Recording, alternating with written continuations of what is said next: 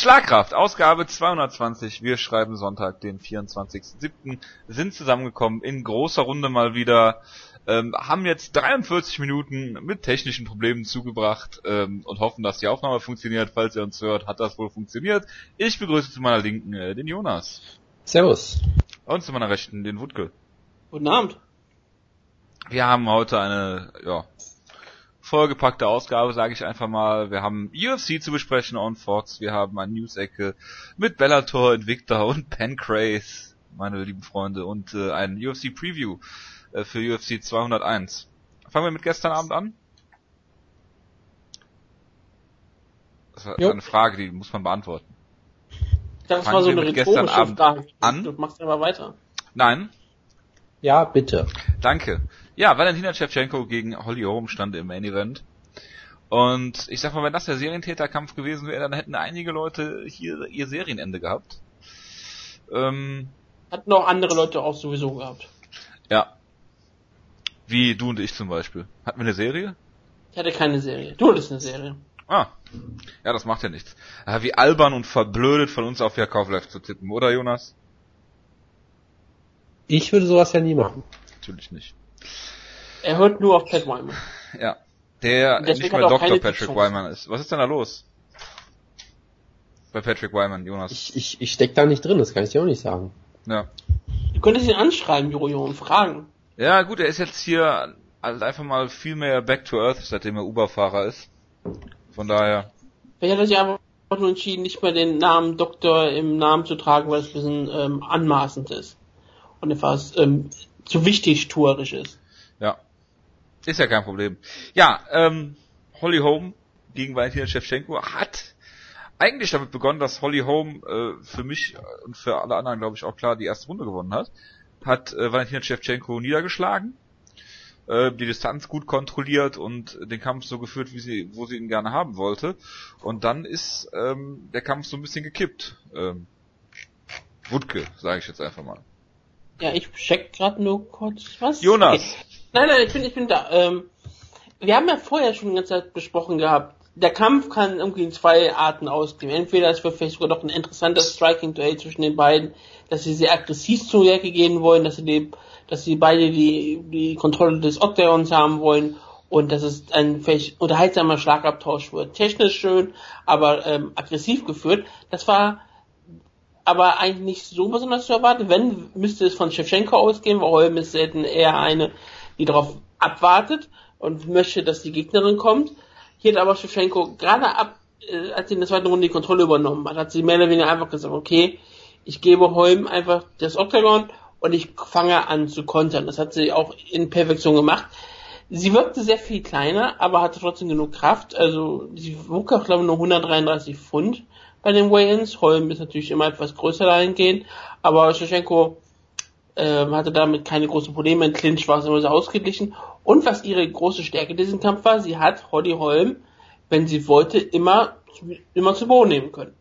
Was ziemlich beeindruckend war, indem man ja sah, dass wenn Holm damit rechnet, dass ihre Gegnerin den Kampf zu Boden nimmt, also sowas wie Micha Tate sich darauf vorbereitet, dann ist sie gar nicht mal schlecht, gerade in den ersten Runden Takedown zu stoppen. Und erst im späteren Verlauf hat wurde sie von Tate häufiger zu Boden genommen und auch dann gefinisht, aber bist, du, bist du sicher, dass sie das nicht erwartet hat?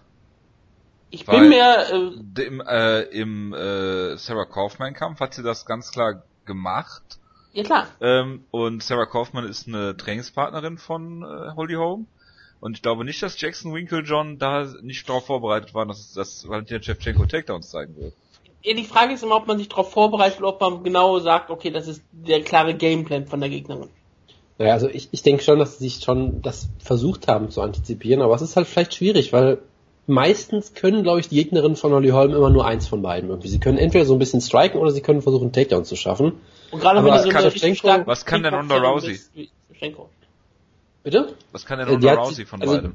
Ähm, sie hat sie einmal zu Boden genommen und einmal angeklingelt, also beides so ein bisschen, ne? Also da, ja, aber meistens ist halt die Gefahr immer vielleicht auf ein Gebiet vor allem beschränkt, weil jetzt Rousey jetzt nicht durch tolles Striking äh, begeistert hat. Ja. Also Ja, Korea ich weiß. auseinandergeschraubt. Ja, und ich meine, Misha Tate ist jetzt im Striking jetzt auch nicht so eine große Gefahr. Und vielleicht war die Gefahr wirklich, dass Shevchenko halt beides ziemlich gut konnte. Und ähm, dann Holm nie so genau wusste, worauf sie sich einlassen soll, weil die Takedowns, äh, sie haben ja nicht immer geklappt und im Clinch hat sie ja eigentlich auch teilweise so ganz gut äh, Shevchenko gekontert, wo man denken würde, gerade so Ja. Thai, da sollte Shevchenko eigentlich gut sein, aber ich weiß nicht, teilweise war es vielleicht auch einfach so, dass, dass ähm, sie so ein bisschen sie eingelullt hat mit dem Striking und dann die Takedowns nicht mehr erwartet hat oder, oder die halt einfach gut vorbereitet waren oder sowas. Also ich denke mal schon, gerade gerade mit dem Team, die werden schon die vorherigen Kämpfe von Shevchenko auch gesehen haben und schon wissen, dass sie auch Takedowns mal ab und an holt, aber die waren einfach, glaube ich, gut gemacht und dann äh, ja, hat sie halt Holm da unvorbereitet getroffen in dem Moment. Ja, aber sie zumindest. sah ja nicht nur durch die Takedowns gut aus, sie sah ja auch im Stand sehr viel, also ab der zweiten Runde besser aus als Holly Holm. Ich habe jetzt die vierte Runde noch 10-10 gegeben, weil die sehr ausgeglichen war, aber im Endeffekt, Oh, oh. Und ich habe hier die Reputation dafür, das ist ja unfassbar. ja, Ich habe hier die das einfach mache. Ja. Du hast so einige Reputationen, Jonas. Kampf des Jahres zum Beispiel. Äh, absolut nicht, nein. Schade. Also jemand im Cyborg würde da ja widersprechen. Ich weiß, ich weiß. Das, das fand ich auch sehr interessant, wo denn direkt der nächste gesagt hat, der Kampf war scheiße oder so. Das war, war irgendwie sehr schön. Ja, also er war jetzt nicht, er war nicht so schlecht wie zu erwarten, war aber auch nicht so gut, wie man erwarten konnte eigentlich, oder? Also ich fand ihn besser als zu erwarten war, ehrlich gesagt. Weil Ja, irgendwie hatte ich meine ja, hatte, also man hat, Ja, also, wir haben ja gesagt, es hatte- gibt zwei Extreme. Entweder der wird geil oder der wird total scheiße. Und das war ja irgendwas in der Mitte dann. also ich habe mich sehr darauf spezialisiert, dass er nicht so geil wird. Ja gut, ich das passt natürlich auch generell. Deshalb äh, äh, war ich positiv überrascht und ich fand den, also ich fand, es war jetzt natürlich kein Fight of the Year, aber ich fand ihn schon eigentlich ziemlich interessant. Du hast halt ab, ab einem ab einem gewissen Punkt hast du halt schon gemerkt, okay, so läuft der Hase, es gibt jetzt keine großen Überraschungen mehr. Ja, aber äh, eigentlich fand ich das schon sehr interessant, was gerade was Shevchenko da gemacht hat. Das fand ich schon ziemlich faszinierend eigentlich. Also ich war, ich war ich, was ich vor allen. Dingen faszinierend fand, ist, dass Holly Holm in der ersten Runde sie ja noch niedergeschlagen hat. Ja, das, das war, das hatte ich auch so äh, nicht unbedingt äh, erwartet, ja. Das Und dann, richtig. und dann halt daraus nicht äh, äh, irgendwie äh, Profit schlagen können. Ja, also es, es war ja so ein bisschen so ein UFC Undisputed Konter, wie damals in diesem tollen Videospiel, wo es, glaube ich, jedes Mal automatisch immer einen Knockdown gab, wenn du einen Konter zeigst einfach nur. Das war ja auch so ein Ja, bisschen du hier, einen das, clean äh, Kontert landest, ja. das, genau, dass Shevchenko ja ein Bein in der Luft hatte, weil sie gerade einen Kick machen wollte und dann wurde sie halt natürlich hart getroffen Ja trotzdem. gut, und aber das Boden, passiert ne? halt, ne? Klar, aber ich, ich will jetzt nur sagen, es war jetzt nicht so, als hätte sie sich fast K.O. geschlagen unbedingt, sondern es war halt einfach ein guter, auf jeden Fall auch harter Treffer. Aber jetzt nicht so, als wäre wär jetzt Shevchenko einen weiteren Schlag vom K.O. entfernt gewesen oder sowas. Von daher, ich fand auch Shevchenko in der ersten Runde eigentlich ziemlich gut. So, die hat sie für mich verloren, aber auch da hat sie, finde ich, jetzt durchaus schon gute Akzente gesetzt. Und äh, hat dann halt, ja, irgendwann halt wunderbar sich Holly Holm, ja, ja, zurechtgelegt im Prinzip und dann immer wieder gekontert, immer wieder gerade mit dem, mit dem rechten Haken war es, glaube ich, Ja. wo Joe Rogan dann ja auch irgendwann gecallt hat, ja, also das wird Holly Holm jetzt irgendwann, wenn die immer mit dem gleichen Schlag kontert, wird Holly Holm das schon merken, aber irgendwie dann doch nicht. Also es hat immer, immer weiter funktioniert einfach und mit dem Jab auch sehr schön. Und von den Äh, Spinning Backfist hat überhaupt gar nichts getroffen. Das muss ja auch nicht mal treffen, das ist ja schon... Nein, nein, das, ich, ich abschreckend will damit genug. nur sagen, Also- dass die Kommentatoren das ein bisschen anders gesehen haben. Ja, gut. Ne, Aber also, in einer hat man gesehen, dass sie in der Wiederholung getroffen hat. Eine, die letzte, glaube ich, ja. Jetzt gibt's hier Kontroversen. Nee, aber Ja. allein auch, auch allein auch die Idee, dass du einen Schlag mit einem mit einem Spinning Move konterst, ist ja auch schon sieht Ja, man auch sie, nicht alle also Holly. Holm hatte darauf keine Antwort. Das will ich damit Genau. sagen. Es hat nichts Genau. getroffen, aber sie hatte keine Antwort darauf. Also würdest du sagen, Holly Holm bitte gegen Paul Felder keine Chance? Auf sehr, sehr vielen vielerlei Ebenen hätte sie das nicht, ja. Wutke. Ich glaube, zum Kampf müssen wir nicht großartig noch viel sagen. Wir haben jetzt ähm, in der Spitze im Bantamweight ähm, irgendwie nichts halbes und nichts Ganzes. Du hast Amanda Nunes, die, die ähm, Champion ist. Du hast Ronda Rousey, die weg ist. Du hast Misha Tate, die den, den Titel gerade verloren hat. Du hast Holly Holm, die irgendwo im Nirgendwo jetzt ist nach zwei Niederlagen. Und du hast äh, Juliana Peña. Ja. Habe ich irgendwie vergessen? Ich glaube nicht. Ich glaube auch nicht. Ketzingano vielleicht noch. Mit sehr viel Wohlwollen. Was machst du jetzt? Oder was würdest du machen? Du rufst erstmal Ghetto an wegen zu viel Chaos. Das ist unfassbar. Das regt mich echt auf. Es ist. Ich weiß wirklich nicht mehr, was ich machen soll. Weil diese ganze Division ist komplett auseinandergebrochen. Darf, Seitdem darf, ich, darf, darf ich eine Sache vorwegnehmen? Woodcock ja, Ronda im Rousey ist Vorgespräch- Shinsuke Nakamura, ich Im weiß. Vorgespräch hat er gesagt, er würde gerade Zitate zu Chaos suchen und das ist das Beste, was ihm eingefallen ist, ein New Japan Witz. Ja. Ja, und er hat auch ein Ich Nietzsche-Zitat in den Chat Ich war gepostet. kurz, nee, das war ich. Ich habe Nietzsche Ach, du warst im. Chat gepostet. Ja. Ich war kurz davor, ihm vorzuschlagen, mach einen Chaos-Witz über New Japan und habe gesagt, das ist zu blöd. Das wird er nicht machen. Und dann macht das einfach. Ja. Ich habe die ich habe die ganze Nacht über über mir Chaoswitze von New Japan ausgedacht. Ich habe mir gesagt, nee, das wäre zu viel, sonst reden die Ach, Leute immer noch durch. Das machst du nachts immer. Aber Ja. ich sag mal so, äh, da hast du ja eine Sache mit, mit Doktor oder auch, wie auch immer, Patrick Ryman zusammen, der ja auch äh, gemeinsam, der auch auf Twitter geschrieben hat, dass äh, sie die Division verbuckt haben im Prinzip. Ja, gut, das, diese Meinung hat ja nicht Patrick Wyman oder Woodke exklusiv. Das ist richtig, ja. glaube ich, jeder. Ähm, es ist nämlich wirklich jetzt unfassbar. Muss sich mal vorstellen, wir erinnern uns noch an, an eine Zeit, an der Dana White sich über Holly Holm lustig gemacht hat und sich aufgeregt hat, dass Holly Holm ihren Titel unbedingt verteidigen wollte und sie auf Ronda Rousey einmal warten sollte. Und jetzt würde sie halt immer noch auf Ronda Rousey warten. Die Tit der Titel wäre immer noch in, in Gefangenschaft gehalten worden von Holly Holm. Sie Und in der einen Interim-Titel und würden das Holly Holm in die Schuhe schieben. Ja, genau. Und jetzt in der Zeit ist der Titel jetzt schon zweimal gewechselt. Holly Holm hat zwei Niederlagen gesammelt. Und Ronda Rousey sitzt sich sitzt an der Seitenlinie und überlegt sich eigentlich wirklich noch, ob sie das vielleicht nochmal einsteigen sollte. Sie sagt zwar natürlich, dass sie nochmal kämpfen möchte, diesen Titel wiederholen möchte.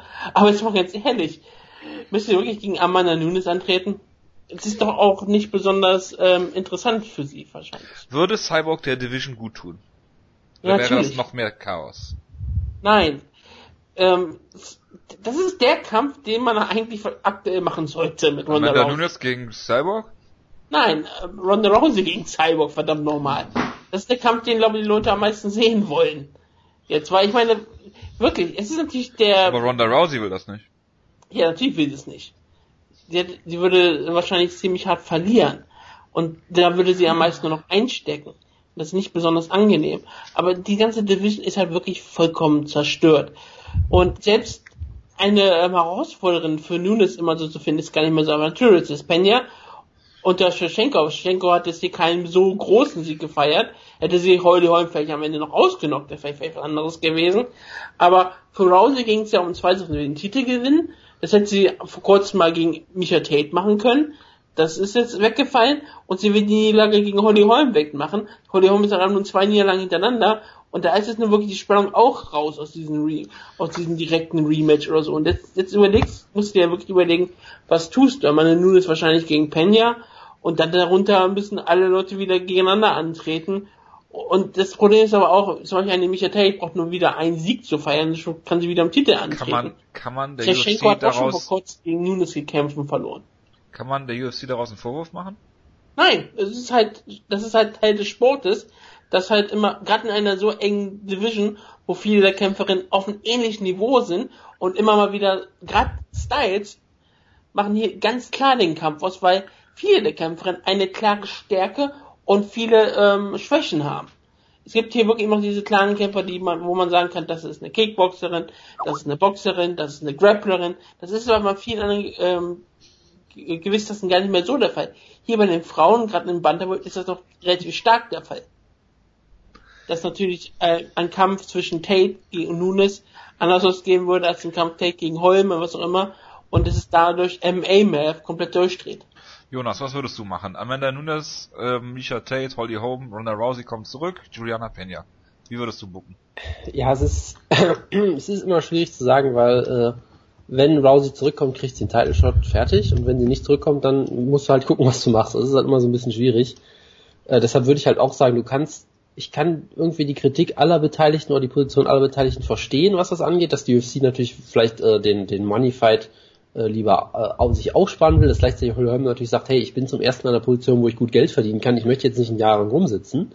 Ne, also es ist halt, alle Beteiligten haben irgendwie recht und irgendwie ist alles nachvollziehbar und deshalb ist es halt immer schwierig, da jetzt irgendwem speziell eine Schuld zu geben. Es ist halt der Chaosgott, dem wurden nicht genug äh, Leute geopfert oder so. Und von daher, es ist echt, es ist echt Dann vertrackt beantworte doch mal meine Frage. Wie würdest du bucken? Ja, ich wollte ja eben noch den Bogen spannen, ja. Also Hm. Misha Tate ist erstmal auf jeden Fall raus, ja, so wie die zerstört wurde, braucht sie auf jeden Fall noch einen Sieg. Pena wäre vermutlich Gegen Mit Tate noch- meine ich jetzt. Wenn Ronda Ähm, zurückkommt gegen äh, Nunes, Tate gegen äh, Pena, Ja, Holly Holm ja. Aufbaukampf gegen Liz, Liz Camouche. wäre eine Möglichkeit. Ich weiß halt nicht, ob du Pena möglicherweise gegen Misha Tate in Anführungszeichen verheizen willst. Das ist halt alles echt Wieso nicht? schwierig. Du brauchst die Pena doch nicht, oder? Die ist doch noch jung. Kannst du doch verheizen. Ja, du brauchst ja in dem Sinne schon, dass Wieso? Du hast doch genug, du hast doch genug Leute. Ja, eigentlich nicht. Also wenn du auf die auf die Rankings guckst, hast du Sarah McMahon auf Platz 6 noch. Also da ist halt, da ist halt Also ignorieren wir Beth Geh mal davon aus, dass Valentina Shevchenko über Sarah McMahon stehen wird. Ja, das, das ist klar, aber es ist trotzdem dünne Luft und ich weiß auch nicht, ob sie jetzt wirklich Bock haben auf Shevchenko gegen Nunes 2. So. Also. Nee, das nicht, aber. Das ist halt, das ist halt schwierig. Also deshalb, du kannst fast schon überlegen, ob du Pena Title Shot geben willst, was auch absurd wäre, aber okay. Ich dachte, aktuell äh, ist Pena die Nummer 1 Herausforderer, mehr oder weniger. Ja, das ist sie vermutlich sogar auch. Das, deshalb, deshalb meine ich halt, Kampf gegen Misha Tate macht vielleicht nicht so viel Sinn, weil wenn du Shevchenko gegen Nunes 2 nicht bucken willst, bleibt halt nur Pena übrig, wenn Rousey jetzt nicht sofort zurückkommt. Das ist halt das Ding. Was ist mit der Siegerin von Iron Beth Correa? Nichts. Mit der, mit die der werden Siegerin in die Top 10 dann gerankt werden. Auch tragisch. Äh, ja. also Jessica I ist auch immer noch in der Top 10, was ich auch geil finde mit Rachel vier Niederlagen in Folge. Auch. Ja, aber die ja. hat nicht vier Niederlagen in Folge. Hat sie nicht? Jessica, ach nee, da hat, hat sie jetzt eigentlich gewonnen. Pennington, nein, Pennington hat keine vier Niederlagen in Folge. Eigentlich schon. Ja. Ja, eben. Die ist doch nur in der, die ist doch nur in der UFC, weil es in Cleveland eine Show gibt. Das äh, kann gut sein, ja. Also es ist, es ist auf jeden Fall vertragt und äh, das ist mal so ein Moment, da möchte ich nicht mit Joe Silver tauschen oder wie auch immer. Sean Shelby, oder? Ja, Sean Shelby. Ja, ich weiß nicht, ob der die Frauen auch macht, aber vermutlich Doch. ja. Gut. Da gibt es natürlich keine Trennung. Gut. Common Event. Edson Barbosa gegen Gilbert Melendez. Ja, das war ungefähr sowas, was ich mir erwartet habe. Vielleicht stellenweise sogar noch etwas härter umkämpft. Also Melendez war ja durchaus gut im Kampf drin stellenweise. Aber du siehst halt wieder, das kannst du Barbosa einfach nicht durchziehen, weil er dich einfach kaputt tritt. So, und dann, warum, er hatte, warum er hatte, er keine Leckkicks? Das ist auch, äh, das ist auch so Jojos äh, Wundermittel ist immer Leckkicks checken. Ja, natürlich! Ist doch besser, als die clean zu kassieren. Und es geht null Takedown-Gefahr aus von Edson Barbosa. Ja, es ist halt, ist halt immer einfacher gesagt als getan, würde ich mal vermuten. Ne? Alter, im Kickboxen macht das jeder. Warum nicht im MMA in einem ganz klaren Stand-Up-Kampf? Ja, gut. Also Nein, warum ich, nicht? Ich, warum bin ist sicher, das nicht wenn, trainiert worden? Offensichtlich. Ich bin sicher, wenn Melendez einen Leckig gecheckt hätte, hätte er sich Barbosa sofort das Bein gebrochen. Nein, darum geht's nicht, aber er hätte es wahrscheinlich nicht so oft versucht. Oder es hätte Melendez nicht so oft so wehgetan. Also, ich sag mal so, ich bin ja jetzt nicht jemand, der jetzt äh, unbedingt die größten technischen Insights hat. Ich bin jetzt nicht Patrick Wyman oder so. Natürlich nicht. Äh, deshalb, also, ich denke mir halt immer so, wenn du gegen Edson Barbosa kämpfst und Melendez ist jetzt kein dummer Typ und wenn er es nicht schafft, die zu checken, dann wird das auch irgendwie seine Gründe haben, nämlich vermutlich, dass Barbosa gut darin ist, äh, die zu, diese Kicks so zu platzieren, dass du dann nicht schnell drauf, genug darauf reagieren kannst. Und, also, und ich, checkt würde ihn, dann geht er einfach hoch zum Kopf. Ich würde, ich würde jetzt nicht einem Top-Kämpfer mit unfassbar viel Erfahrung unterstellen, dass er einfach nicht auf den Gedanken gekommen ist, Leckkicks zu checken, als wäre das so ein Allheilmittel irgendwie. So. Ja, ich weiß, Jojo weiß es. Du würdest natürlich auch keinem Kämpfer unterstellen, dass er so blöd ist, Dopingmittel zu sich zu nehmen und durch den Test zu fallen. Das, ich weiß nicht, was das eine mit dem anderen zu tun hat, aber okay. Ja, ich sag's nur. Aber es ist, doch, es ist doch faszinierend, dass es nicht klappt. Es ist doch nicht, es kann doch nicht so schwer sein. Wie gesagt, ich sag ja nichts, wenn du gegen irgendwen super Gutes im Ringen antrittst, wo du halt ähm, ganz klar andere Fußpositionen haben musst, um Takedowns zu verteidigen und und und. Aber ich sag mal, sich so stark auf sein vorderes Bein, linkes Bein, führendes Bein zu lehnen und dann clean ein Leckig nach dem nächsten kassieren. Ähm, egal wie gut Barbosa ist, du weißt doch, dass er es macht. Es muss doch irgendein Gegenmittel und meinetwegen kannst du ähm, Auslagen wechseln, was weiß ich, aber irgendwas musst du doch dagegen unternehmen. Tja, also es hat bisher, glaube ich, noch keiner eine wirkliche Antwort gefunden gegen Barbosa auf, äh, auf Kickboxing-Distanz. Von daher äh, also wie gesagt, es wird immer bestimmte technische Gründe auch geben, äh, wenn du, du musst dafür erstmal nur eine Sekunde stehen bleiben vermutlich, du bist dadurch ein deutlich einfacheres Ziel für andere Attacken, ja, also wenn du das zu oft machst, wird Barbosa dir glaube ich einfach das andere Bein wegtreten oder äh, dich umhauen oder sowas in der Art. Das hat man ja mit, mit Tevchenko auch schon gesehen, wenn du da auf einmal auf einem Bein stehst, dann kannst du auch Schläge zum Kopf zum Beispiel nicht mehr so gut abfedern und solche Sachen. Also es ist halt immer, es ist immer einfach gesagt und glaube ich schwer umgesetzt, weil Barbosa ist halt auch gerade, weil er so unfassbar schnell ist, da halt, ich weiß nicht, ob du da überhaupt genug Reaktionszeit hast. So, das wird ja immer wieder auch gesagt, dass er erstens die komplett ansatzlos zeigt, was ja auch stimmt, und zweitens halt mit einem unfassbaren Tempo und das macht es halt, glaube ich, äh, vorsichtig gesagt nicht einfach, darauf zu reagieren.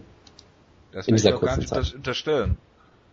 Das will ich nicht unterstellen, aber ähm, gar nichts darauf zu zeigen und einfach vor ihm stehen zu bleiben. Das ist natürlich nicht. Naja, also vor ihm stehen geblieben ist er ja auch nicht. Sein, sein, äh, seine Antwort war ja Druck, Druck zu machen, damit er nicht in die Distanz kommen kann, wo er kicken kann. Das hat ja stellenweise auch ganz gut funktioniert, aber halt nicht gut genug. So. Ja, bitte, mach mal weiter. Äh, was wollte ich denn jetzt noch sagen? Genau, also er wurde ja einige Mal durchaus, äh, hat er gute Treffer landen können, Melendez. Barbosa ist dann auch äh, jemand, der dann auch zurückschlägt, was ich auch ganz spannend fand. Da gab es ja durchaus so äh, wilde Boxsequenzen teilweise, wo Barbosa wirklich hammerharte Konter versucht zu zeigen, teilweise auch komplett daneben schlägt, aber er muss halt, das ist vermutlich auch so eine Antwort, er muss, er kann halt nicht immer weglaufen dann. Er muss halt irgendwann sagen, so, ich bleib jetzt stehen und schwinge zurück, so. Und dadurch sich ein bisschen Respekt auch erarbeiten und ab einem gewissen Punkt hast du halt gesehen, okay, Melendez kann das auf Dauer einfach nicht durchziehen, weil Bosa so gut mittlerweile daran ist, zum einen Takedown zu stoppen, da hat ihn ja wirklich teilweise einfach weggeschubbt wie so ein kleines Kind, äh, und gleichzeitig die Distanz immer wieder zu etablieren und halt, wie gesagt, diese Kicks zu zeigen. So. Und dann äh, ist es halt schwierig und da kann man eigentlich schon von einer gro großen Leistung sprechen, dass er, dass er es überhaupt noch über die Distanz geschafft hat. So wie er teilweise in der dritten Runde dann aussah. Also das war schon, ähm, wie ich fand, ein sehr guter Kampf. Abosa hat sich hier wieder als Elite-Kämpfer etabliert äh, und eben nicht mehr als overrated piece of, wir, wir wissen schon was, wie man vielleicht vor Jahren noch mal hätte denken können. und, ja. äh, und von daher äh, wunderbare Sache. Melendez ist sicherlich auch nicht mehr ganz auf der Höhe und kämpft jetzt auch gegen vielleicht eine neuere Generation von Kämpfern, mit denen er nicht mehr ganz gut äh, Das sowieso natürlich. Ähm, und von daher eigentlich gute Leistung von beiden, wie ich fand, wunderbarer Kampf und ja, starke Leistung von Barbosa und ich freue mich drauf. Und ich freue mich vor allem drauf, äh, dass Edson Barbosa jetzt alle Leute weiter besiegt und dann nicht um den Titel antritt, weil er gegen Eddie Alvarez nicht kämpft. Da freue ich mich drauf. Wutke. Ja, nach dieser schwerwiegenden Diskussion muss man wieder etwas Ruhe reinbringen und ich gratuliere Jason DeLucia zum 47. Geburtstag. UFC 1 Veteran, Pancrase Killer und ich gratuliere auch schon mal vorträglich jemanden zum Geburtstag, denn morgen hat, haben zwei sehr zentrale Leute Geburtstag für diese Sendung auch, die wir immer wieder gerne erwähnt haben. Und ich bin sehr froh, dass sie am selben Tag geboren wurden. Nämlich der Mongolian Wolf, Tikyang Zhang, hat Geburtstag mhm. am selben Tag wie Tom Ninimeki. Und wenn ich das vorher schon gewusst hätte, hätte ich immer gewusst, dass ich auf diesen Hype nicht reingefallen wäre. Wer an diesem Tag geboren war, geboren wurde, kann kein guter Mensch sein. Somit hast du deine Chance gerade verspielt, noch was zu dem Kampf zu sagen. Ja, ich muss doch nicht besonders viel zu dem Kampf sagen. Ihr habt ja ungefähr 17 Minuten über diesen Kampf diskutiert. Dann sag doch was zu Francis Ngannou gegen Bojan ich Mikhailovic. Ich nur eine Sache zu Barbosa sagen. Ich bin wirklich schockiert, wie gut er geworden ist. Ich hätte damit nie gerechnet. Ich hätte ihn als einseitigen, flashy Knockout-Kicker mal gesehen, der nie gegen die Elite gewinnen kann. Und jetzt holt er halt immer wieder solche Siege heraus. Gimberlin ist vielleicht wirklich nicht mehr auf dem höchsten Niveau, auf was er mal war, aber immer noch ein sehr, sehr interessanter Kämpfer. Und der verdient auch noch so viel Geld, dass ich mir sogar vorstellen könnte, dass er wirklich noch bei Bellator landet. Aber jetzt mal Bosa. Ähm, tolle Karriere gelegt. Ja, ähm, Francis Ngung gegen Boja Mihailovic. Das war, ja, ich dachte, ihr habt so eine Freude dran, wenn ich genau das Namen oder wie auch immer ihn ausspreche. Der Kameruna, also, der fürs, fürs Protokoll, ähm, Trikot rauskam. Für, fürs Protokoll, die Kommentatoren haben es ja sehr bewusst immer ohne das N ausgesprochen. Die haben Gano, ja. Gano gesagt. Deshalb, vielleicht übernehmen wir das jetzt einfach das mal, weil, weil wenn Mike Goldberg das so ausspricht, dann wird das schon so stimmen. Dann wird das schon, wird das schon so stimmen. Bojan Mikhailovic kam auch mit der Musik raus, die er in dem Kampf dann auch zeigt. Er hat nämlich schöne Sweet Dreams gehabt hier in Gano. Er wirkte wirklich wie ein Kind gegenüber ihm, obwohl Mikhailovic ja auch nicht wirklich ähm, klein. Ich meine, er ist nicht besonders groß für die. Ich meine, ich meine, er ist von der von der Höhe nicht besonders so groß. Er müsste, glaube ich, irgendwie 1,80 oder sowas sein, aber er ist trotzdem massiv gebauter Schwergewicht. Aber Ngannou ist, oder Ngannou, Ngannou ist, ist doch halt egal. Massiv gebaut ohne Ende. Und ja, es war kein besonders langer Kampf. Jano hat ihn irgendwann einfach zu Boden geschlagen mit irgendeiner Aktion, die ihn, die Mijanovic, glaube ich, gar nicht so wirklich getroffen hat. Ich glaube, er hat ihn in der Brust erwischt oder in die, in die Rippe. Und dann ging Mijanovic zu Boden, hat, ähm, äh, nachdem er zwei Hammerfists gefressen hat, hat er dann die Fäuste hochgenommen, wurde dreimal in den Nacken gehauen und der Kampf wurde abgebrochen. Early Stoppage. Ähm, ich kann die Kritik so ein bisschen verstehen, weil weil die Schläge halt überhaupt nicht getroffen haben, außer halt in den Nacken, aber wo soll Gano hinhauen. Aber Mihalovic hat sich auch nicht wirklich richtig verteidigt. Er hätte ja auch nichts draus machen können. Er hat ja nicht versucht, irgendwie ein Bein noch zu greifen oder jetzt die Füße hochzunehmen und irgendwie einen Triangle zu zeigen oder irgendwas Verrücktes, sondern lag einfach nur danach gehofft, dass irgendwie Engano ein Herzfehler passiert und einfach umkippt. Ja, ein Herzfehler passiert, ja. Das ist auf jeden Fall das, das richtige Werk. Das ähm, war dann leider da, äh, zum Glück nicht der Fall. Nee, das war zum Glück nicht der Fall. Aber Ngannou hat jetzt ja auch eine der längsten Knockout-Serien in der UFC. Und wer hat die längste in der UFC? Jonas, weißt du's? Ich habe nicht zugehört, was? Wer hat die längste Knockout-Serie in der UFC? Ngannou hat Platz 2 aktuell. Michael Wer ist. Platz 1? Jolo Romero. Mirzbek Taisimov. Ah ja. Ja, weil er immer irgendwie Last-Minute Re- Replacements kriegt, vermutlich. Aber gut. Team Schlagkraft ist er doch, oder?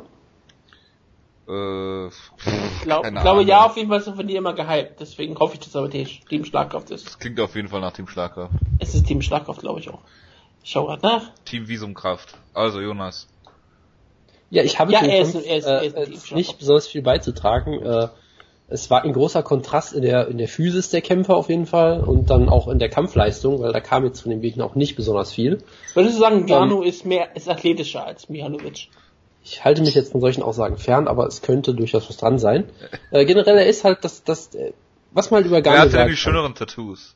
Er ist halt, ähm, Gott, sind die hässlich, Mann, Mihalovic. ja, da gab's auch sehr tolle Diskussionen, die ich auf Twitter noch gesehen habe, wo Leute MMA fragen, Tattoos 101 ist das. wie viele davon ihm im Gefängnis unter Zwang zugefügt wurden oder sowas. Das sah Die- wirklich, wirklich sehr toll aus. Die sahen aber auch aus, als hätte er sie selbst gemacht. Ja.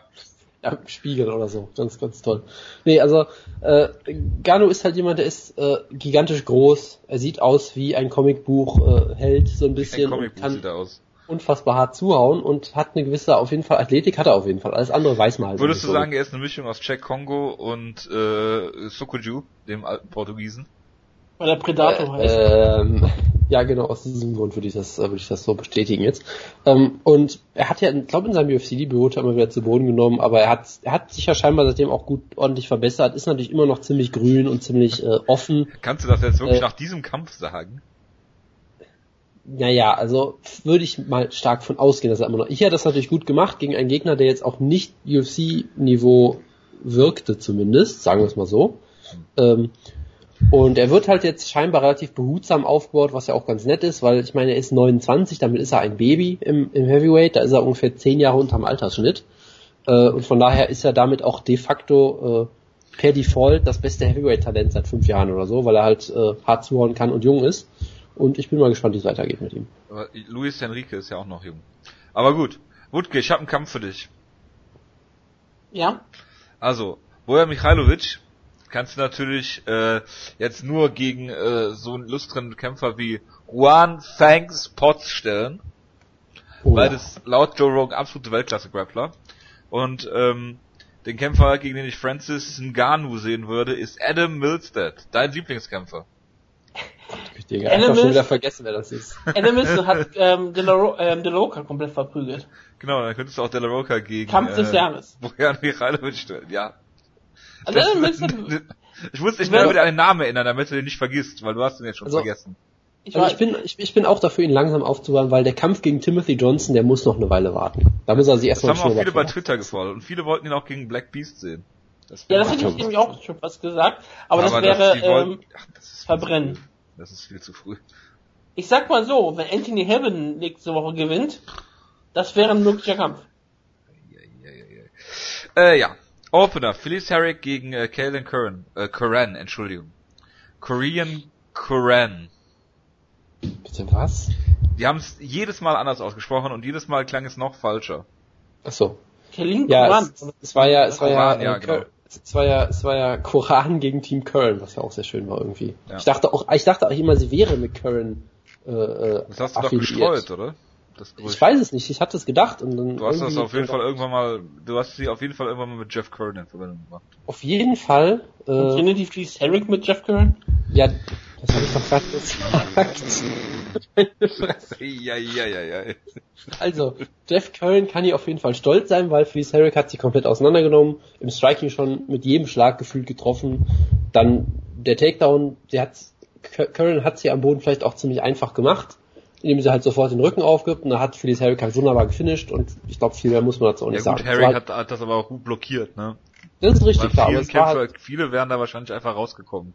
genau, also, aber ich sag mal, Kaelin Curran ist ja auch durchaus dafür bekannt, dass sie noch sehr, äh, unerfahren ist und öfter mal solche, solche äh, Sachen macht, um, um dadurch äh, Kämpfe aus der Hand zu geben und so weiter. Von daher würde ich mal sagen, es gehören zwei dazu. In dem Fall natürlich hat es äh, äh, äh, Phyllis Herrick hier sehr gut gemacht und äh, ja, gute Leistung.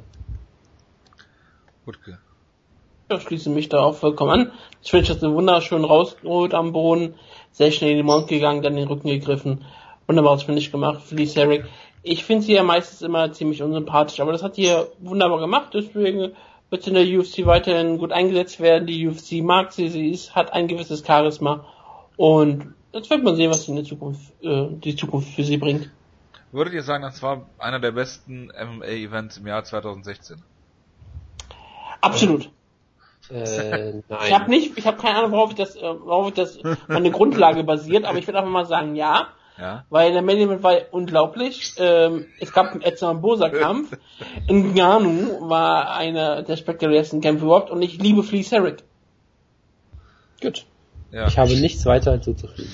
Eddie Wineland, Vintage, gegen Freddy, äh, Freddy Sands, ja, Frankie Sands. Jonas, willst du was Äh, dazu ja, sagen? ich habe ich hab leider das Finish nicht so wirklich sehen können, weil Fight Pass ausgegangen ist nach der zweiten Runde. Das ist sehr Ähm, ärgerlich. Eddie Wineland ja? hat ihn ziemlich brutal K.O. geschlagen. Ja, ich habe es dann irgendwie doch noch einen Clip gesehen von so einem UFC-Interview, so halb, aber keine Ahnung. Bis dahin war es ja ganz unterhaltsam. Es sah wieder aus, so wie der alte Eddie Wineland, sicherlich vielleicht nicht mehr ganz auf der Höhe wie 2013 oder so, aber immer noch dann wieder sehr beweglich. Natürlich hat Joe Rogan wieder ungefähr 37 Mal einen Monolog gestartet, wie unorthodox er doch ist. Und das würde man ja nie jemandem beibringen wollen, aber er ist ja so effektiv damit und guck dir das mal an. Hat Auf Twitter haben sie es runtergebrochen. Zuerst ist es Eddie Wineland ist nicht mehr der unorthodoxeste Kämpfer im Sport. Er ist nicht der unorthodoxeste Kämpfer in der UFC. Er ist nicht der unorthodoxeste Kämpfer auf der Card. Und er ist nicht mal der unorthodoxeste Kämpfer in diesem Kampf. Dazu hat er Zeit, ähm, weiß ich jetzt Das hat Patrick Wyman gesagt. Wer, wer ist denn der unorthodoxeste Kämpfer auf der Card gewesen? In dem Kampf. Ach so, in dem Kampf auch noch, ja, das äh, weiß ich nicht. Also er hat halt einen Stil, der Also Auge- Bojan Michailovic war schon ziemlich unorthodox. ja, das äh, kann man wohl so sagen. Aber ja. seine, seine Tattoos waren sehr orthodox. das, das In welcher Auslage sind denn seine Tattoos gestochen worden?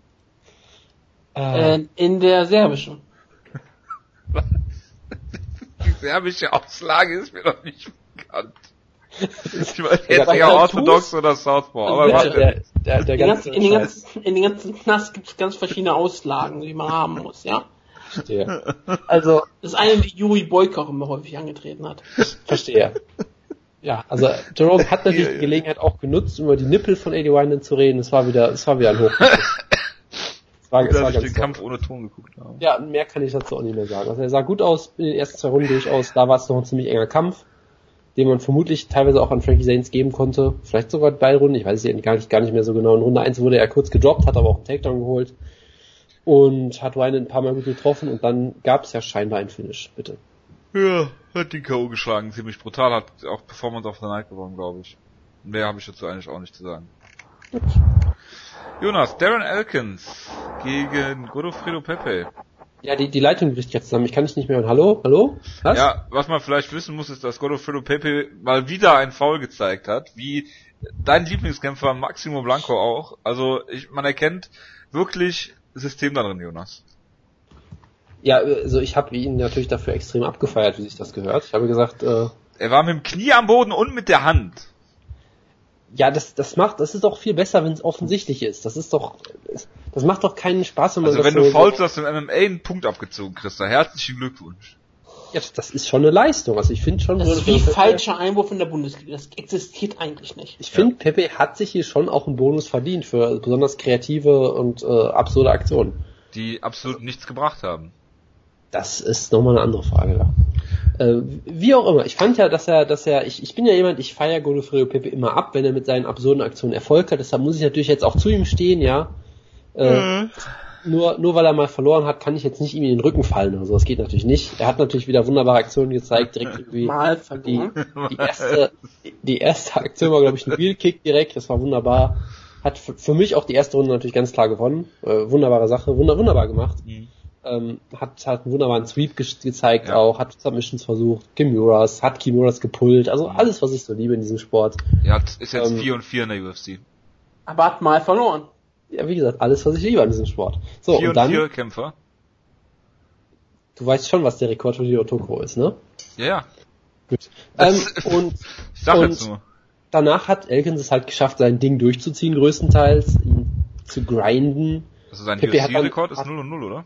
Pepe hatte dann äh, irgendwann keinen Bock mehr, glaube ich, hat dann immer wieder Guard gepult, was auch sehr geil war. Äh, da gab es ja diese wunderbare äh, Ansprachen nach der zweiten Runde, so, hör auf Guard zu pullen, verdammt nochmal, bist du, bist du bescheuert? Und dann drei Sekunden später pullt er natürlich sofort Guard. Es war, es war herrlich. Es war alles, was ich mir von Godofredo Pepe wünschen kann. Und ich hoffe, er, er, kämpft, er verändert sich nie und kämpft immer so weiter. Ja. Du bist auch schon Sadist, ne? Du willst, dass die Leute möglichst viel Schaden nehmen dann, ne? Er hat gegen Darren Elkins gekämpft, deshalb ist das mit dem Schaden nehmen ja auch nicht so. Ja, ja, aber sie werden ihn natürlich wieder hochbucken, Jonas. Weil du die ganze Zeit bei der UFC anrufst und sagst, Sean Shelby, bitte buck Godofredo Pepe hoch. Und dann wird's halt irgendwann düster. Daran wird's liegen, ja. Jonas, hast du noch mehr gesehen von der Card?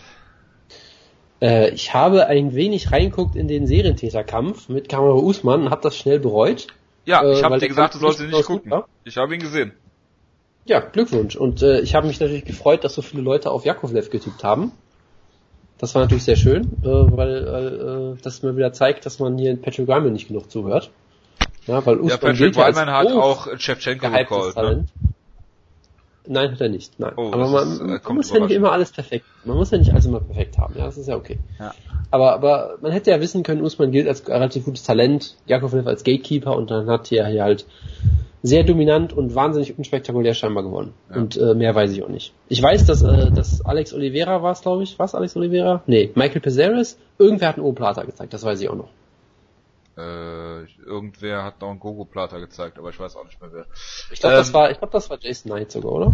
Das kann sein. Also, ähm, Proceres war äh, langweilig. Oliveira hat Lay and Pray gegen Montasri gezeigt und auch ein Foul äh, per brutalstem Low-Kick.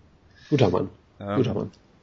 Jason Knight hat ähm, ausgesehen wie Cowboy Cerrone irgendwie in irgendeiner Art und Weise. Ist ziemlich Also ich- ähnlich ich- gekämpft. Ich dachte, ich habe nur gelesen, dass er mit den Diaz-Brüdern verglichen wurde auch noch. Ja, aber auch mit Cowboy Cerrone. Verstehe. Weil das er ja, viel Trash getalkt hat und dann so Fuck you Leckies gezeigt hat oder was auch immer und halt eine sehr aktive Guard hat. Und ja, Luis Enrique hat halt gewonnen und mehr gibt's dazu auch eigentlich nicht zu sagen. Sehr schön. Ich habe von der Undercard nichts gesehen. Ich bin nur zur Erkenntnis gekommen, dass kein Vadeskes und Illidative denselben Geburtstag haben. Gut, vielen Dank dafür. Ähm, ja, machen wir mal die News-Ecke. Fangen wir an mit Pancrase. Es war heute Morgen eine Pancrase-Show. Dazu wollte ich nur kurz sagen, dass Rinna Kai gewonnen hat. Oh, super. Jonathan Brookins hat verloren und äh, Yushin Okami hat gewonnen. Es gab einen Twister und es gab den tollsten Twitter-Handle, den ich jemals gesehen habe. Ein japanischer Kämpfer hat äh, heißt auf Twitter Fuck the Kids. So. Nur mal so. Das ist halt Japaner, also bitte. Machen wir mal weiter. Ähm, weder Brock Lesnar noch John Jones bekommen Strafen für ihre Dopingvergehen. Gut. reden jetzt nicht darüber, dass John Jones Bruder auch äh, eine Sperre in der NFL bekommen hat wegen Dopingvergehen. Ähm, ja, das Doping-Update diese Woche geht weiter mit Chael Son, der ist zweimal von der USADA getestet worden und da es ja jetzt am 1. Oktober in Portland ähm, die UFC gibt, ähm, spekulieren jetzt auch viele darüber, dass er eventuell da antritt.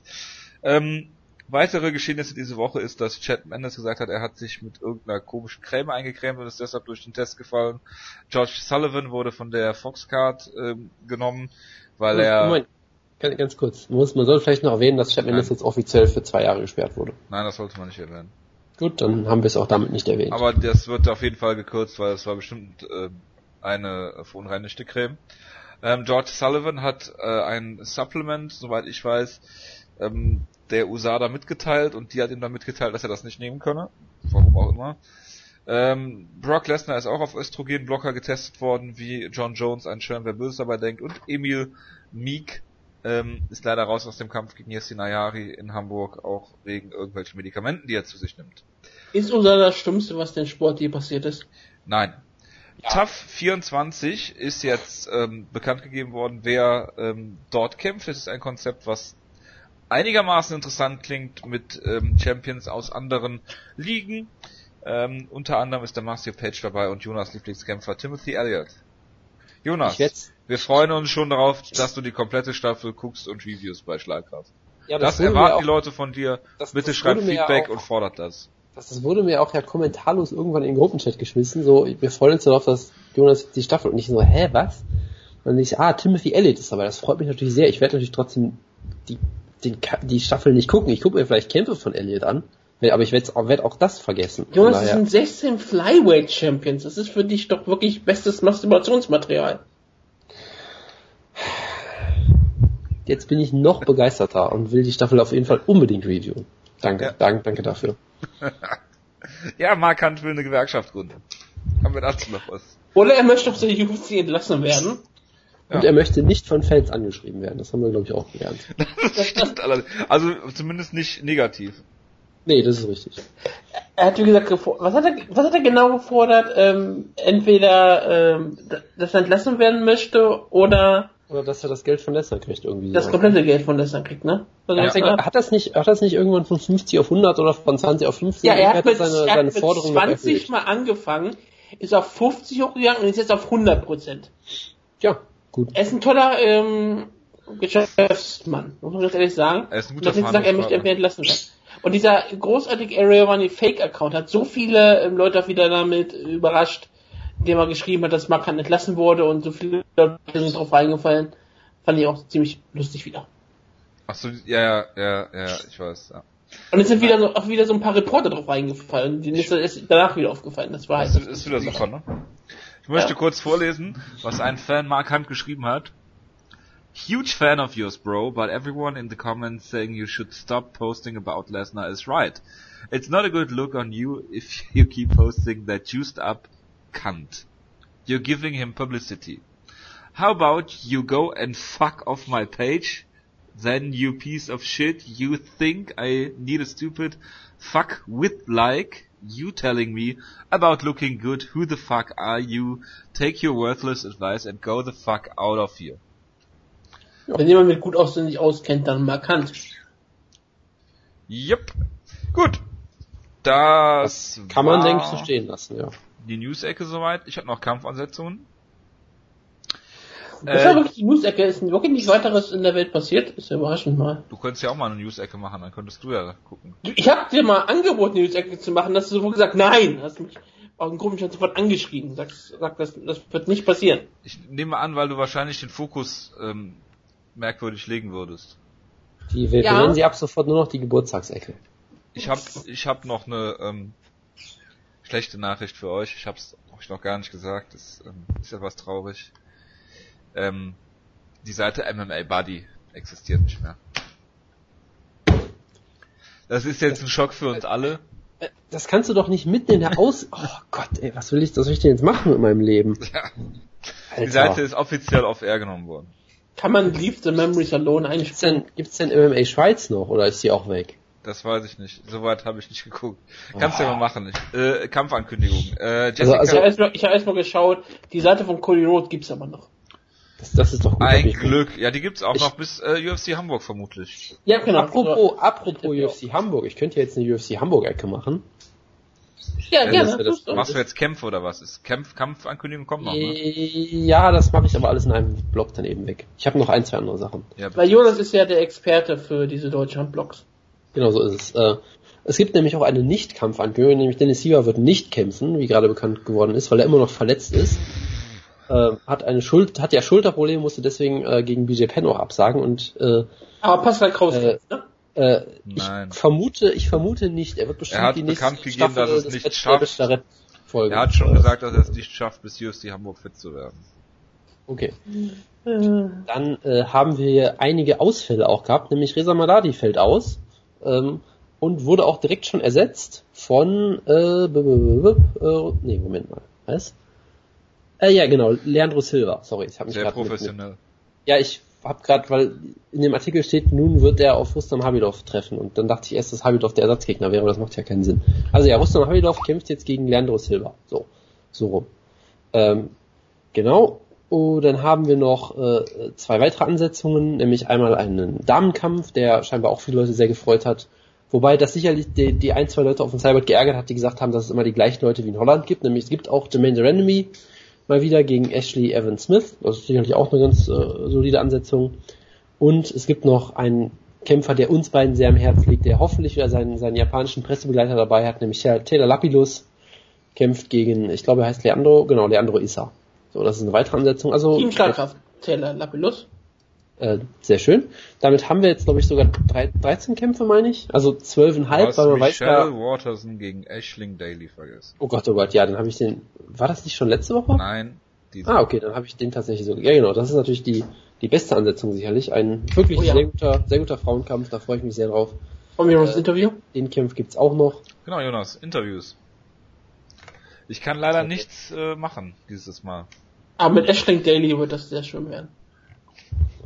Jonas, das ist Okay. deine gottverdammte Pflicht. Ja, ich bin gerade, ich bin gerade sprachlos. Du musst- was hier wieder, was, ich bin gerade sprachlos, ob was für Sachen hier wieder im, im Chat abgehen. Die, was? Die Ja. äh, keltisch-gelische ähm, Interviewschule musst du hier wieder auspacken, Jonas. Nachdem dein Ja. John Calderwood-Interview ein bisschen... Aber das Ja, ist ja die super. piktische ähm, Interviewschule. Was, was ist denn das Problem mit dem Calderwood-Interview gewesen? Das hat doch funktioniert. Hast du es gepostet? Ja, ne? Ja, sicher. Ja. Apro- apropos Interviews, die nicht funktioniert haben. Es gab ja äh, Finland. ähm, Mixed Mes- Messages von Mr. Finland, Makman Amerikani, der auf Instagram teilweise Fotos mit Hashtag UFC Hamburg getaggt hat. Ja, ich weiß. Und im nächsten Bild dann Hashtag UFC 204. Also es scheint sich nicht so ganz sicher zu sein. Deshalb würde ich aktuell erstmal davon ausgehen, dass er nicht kämpft. Äh, weil wir haben ja jetzt schon 13 Kämpfe. Also wenn sich jetzt ein Ersatzgegner findet für Emil Wawamik, dann haben wir 13, meine ich. Und das ist ja dann, da wird es auch nicht mehr geben, glaube ich. Und das dürfte damit die komplette Karte sein und äh, kann man sich, denke ich, mal nicht Weitere Kampfansetzungen sind Jessica Andrasch gegen John Calderwood, wieder im Strawweight. Ein toller Kampf. auf jeden Fall. Also da muss man ganz groß zu sagen, das wird ein, das wird ein richtig, das wird ein Fest, muss ganz ehrlich sagen. Da freue ich mich sehr drauf. Dann Carlos Condit gegen äh, Damien Meyer wird Headliner auf Fox sein. Das haben sie von der Karte runtergenommen, Sie ne? Ja, sie Von, haben sie haben's verschoben. Von UFC Genau. 202, glaube ich, verschoben auf Fox. ja. Es ist, ein wunderschöner Headliner und ist auch ein toller Kampf, muss man ganz ehrlich sagen. Der Meyer ist Auch auf wie er läuft. Ja, kommt dran, wie er läuft, aber David Meyer braucht vielleicht wirklich noch diesen letzten großen Sieg, um seinen Title Shot endgültig einzufordern. Und ähm, wenn Carlos Condit David Meyer besiegt, dann hat Carlos Condit David Meyer besiegt, kann auch sofort einfach sagen, ich will meinen Title Shot haben. Ja. Also sie bucken ihn gegen Nick Diaz. Auf Fox. Nick Diaz Carlos Sperre läuft Condit ja bald ab. gegen Nick Diaz. Nick Diaz Sperre, ja, ja. Nick Diaz Sperre läuft ja ab. Ah. Wäre auch ein interessanter Kampf. Und ohnehin er wollte ja, er wollte ja ein Rematch. Aber gut. Ähm, Dan Miller, äh, Dan Miller? Dan Miller? Jim Miller? Dan Miller? Nicht Dan Jim Miller. Miller. Jim Miller. Der Miller wäre aber auch cool. Ja. Jim Miller kämpft gegen äh, Joe Lawson in einem Rematch. Auch auf Fox, glaube ich. Und dann haben wir Derek Brunson, Team Schlagkraft, gegen Uriah Hall. Und Dustin Poirier gegen Michael Johnson. Jetzt habe ich meinen Stift runtergeworfen. Also das sind Poirier gegen Michael Johnson, das ja, verspricht also, Feuerwerk. also, da fällt mir auch mein Stift direkt runter, wenn ich das höre. Gut. Ja. Dann, Wutke, willst du noch was zu Invicta sagen? Oder zu Bellator? Oder zu beidem? Also Bellator nicht gesehen, Wutke, aber Wutke, Wutke, du hast doch Bellator aufmerksam genug verfolgt, um Spoiler um 5 Uhr morgens in den Gruppenchat zu posten. Also bitte. In der Erzähl mal Tat. Was. Ich Hätte bin mich ja das aufgewacht gefuckt, und lese dann irgendwas mit LOL Cauldron. Ich mir so, ja, Dankeschön. ja, du Und Joe Talamanc Dings da kenne ich nur aus der Year-Endliste von letztem Jahr. Weißt du, ich habe mir, ich habe mir irgendwie Freitagabends gedacht, oh, da kämpft ja Daniel Weichel sogar auf der Karte, ha, der, Darren Caldwell, ja gut, die zwei Kämpfe gucke ich mir wo an und dann postest du die Scorecards vom Weichel-Kampf und den Ausgang vom Caldwell-Kampf. Einfach mitten in der Nacht, weil du wieder um 5 Uhr nachts einfach wach bist, die Show natürlich nicht guckst, aber trotzdem auf Twitter liest und dann die Ergebnisse da postest. Ja. Aber ich habe doch nicht mal die, hab doch geschrieben, dass die Results von Daniel Weichel Kampf waren. Ich habe nur gesagt, guck mal, wie lustig es ist. 30, 27 für den einen, 27, 30 für den anderen. Ja. Und ich, du, du sagst jetzt, dass dich Bellator nicht interessiert, also war mir klar, dass du den Kampf nicht, dass du die Karte nicht anschaust. Also ist, kann ich dir sowas reinposten. Bellator, Also du kannst dich auf jeden Fall darauf verlassen, dass wenn Matt Brown gegen Jake Ellenberger gewinnt, ich das sofort in den Gruppenchat schreibe. Also, sowas kannst du gerne machen. Äh, Aber du bist ja nicht spoilerbar. und, und Invicta interessiert ihn ja auch nicht, das kann man auch spoilern, das ist alles kein Problem. Spoiler, ich kopiere das sofort rein. Sofort in den Gruppenchat. Ja, wollt ihr noch was sagen zu Bellator Ich, und oder ich Invicta? verstehe versteh die Aufregung von dem. Natürlich Also. tust du das nicht. Der Darren Caldwell hat verloren. Das war scheinbar einer der größten MMA-Upsets aller Zeiten, was auch so ein bisschen unterm Radar durchflog. Das ist laut, laut einer Liste irgendwie der fünftgrößte MMA-Upset äh, aller Zeiten. Was sicherlich ein bisschen äh, crazy ist, aber gut, gegen, wie ist er nochmal, Ta Joe Taminglo, glaube ich, ne? Kannst Ja, du der doch ja auch deiner schon mal- stand auch auf deiner Year-Endliste letztes Jahr, Den Jonas. Wutke ja gehypt hat, ja genau, wegen, wegen seinem Muhammad Ali Gedächtniscrunch oder was. Ne? Den, Genau, den keiner von uns jemals gesehen hat, glaube ich. Aber egal. Ich hab den gesehen. Den Knockout. Gut. Ähm, und äh, nach allem, was ich gehört habe, hat er eigentlich äh, äh, Caldwell, der eigentlich als riesengroßes Talent gilt, auch wunderbar gekämpft, die erste Runde gewonnen und ist dann innerhalb von neun Sekunden in die Guillotine reingerannt. Kann halt Kann mal ja passieren. passieren, ne? Das, Es das ist ist jetzt halt, äh, ich, nicht so schlimm, als wenn er zum Beispiel in Rear Naked Choke reingelaufen wäre. Das ist natürlich ein Argument für, für eine andere Zeit hier. Das werden wir jetzt äh, nicht ausdiskutieren. Ähm, Caldwell sicherlich immer noch ein großes Talent und das ist ja auch ein bisschen eine der Sachen, die den Charme dieses Sports auch ausmachen, dass sowas halt passieren kann und regelmäßig auch passiert. Und das wäre sicherlich sehr interessant gewesen, das live zu gucken, äh, ungespoilert zu gucken. so, Melvin Du Giard hat, hättest das nie geschaut. Melvin Giard hat das Gewicht mal wieder verpasst und äh, aber immerhin David Rickles zurück in die, in die Steinzeit geschlagen. Das war ein schöner Knockout. Schön, dass die Ähm, beiden immer gewinnen, die das Gewicht nicht gemacht haben. Ja, das sagt doch alles über Bellator aus, oder? Ähm, und Oder über Bellator. MMA als solches. Daniel Weichel hat Emmanuel Sanchez per Split Decision besiegt, den du am Tag vorher schon Split Decision genannt hast als Nickname, glaube ich. Yep. Das war irgendwie auch schön. Das war Und- seine vierte in Folge. Und ich finde das auch immer sehr toll. Ich bin gerade bei MMA Junkie. Es gibt einfach für vier Prelims keine Resultate, weil die scheinbar einfach nie ausgestrahlt wurden und einfach nicht, vielleicht auch nicht stattgefunden haben. weiß Bei nicht Sherdog stehen die doch. Bei Bellator. Ja, wie auch immer. Auf jeden Fall, es war halt eine Ich poste dir Bellator-Show. den Link, Jonas. Das ist kein Problem. Ich So, kann, so, sehr, so sehr interessieren sie mich auch nicht, aber danke. ach so. Ja. Invicta, Wutke. Ja, ähm, Alexa Grasso ist zurück. Äh, Das freut sehr viele Fans. Sie ist, äh, kämpft gegen Jodie Esquivel im Main Event. Und ja, das ist bestimmt ein wunderbarer Kampf, den die meisten Leute freuen. Denn Grasso hatte einen riesengroßen Hype mal ausgelöst. Dann war sie lange Zeit ähm, kein Kampf gehabt, war häufiger verletzt gewesen. Und ähm, dabei hat sogar zwei Verletzungen gehabt. Sie sollte mal gegen ähm, Renata Sosa antreten und dann sollte sie in diesem Jahr auch schon mal kämpfen gegen Stephanie Egging, aber hat sich jeweils verletzt. Ihr letzter Kampf war damals, ähm, damals schon im Februar 2015 gegen Mitsugi Inoue, der sehr unterhaltsam war und laut Topology der zweitbeste Strawweight MMA Kampf aller Zeiten war. Deswegen ähm, können wir uns alle auf, auf ein bisschen Grasso Action freuen. Und es gibt noch mehr mexikanische Action seit in der, mit dem Kohlemint alleine schon. Irene Aldana gegen Talia Santos. Talia Santos unbesiegt, die Nummer eins aus Brasilien. Das ist ja auch immer ein schöner Faktor. Und äh, wir haben auch einen der, ja. ein, einen der wichtigsten Kämpfe überhaupt. Sehr Jasmine. Duke. Ja? Jasmine Duke, eine der besten Kämpferinnen, die es in Mixed Martial Arts überhaupt gibt. Und Filmstar ist sie ja auch. Kämpft gegen eine belgische Waffe, nämlich Cindy Dandois. Und also es wird hier das Duell geben, Jojos Lieblingskämpferin gegen eine Kämpferin, die Jonas bestimmt ziemlich gut findet. Es gibt auch Claudia Rey, wie man Jojo gesagt hat, heißt das König, Ja, und nicht gegen Königin. Agnasia Nijiskiewicz aus Polen, weil ja alle Da weiß ich leider die Übersetzung des. Namens nicht. Das wäre großartig, wenn wir auch mal sagen könnten, was der Name bedeutet. Ich weiß nicht mehr, wie ich ihn aussprechen würde.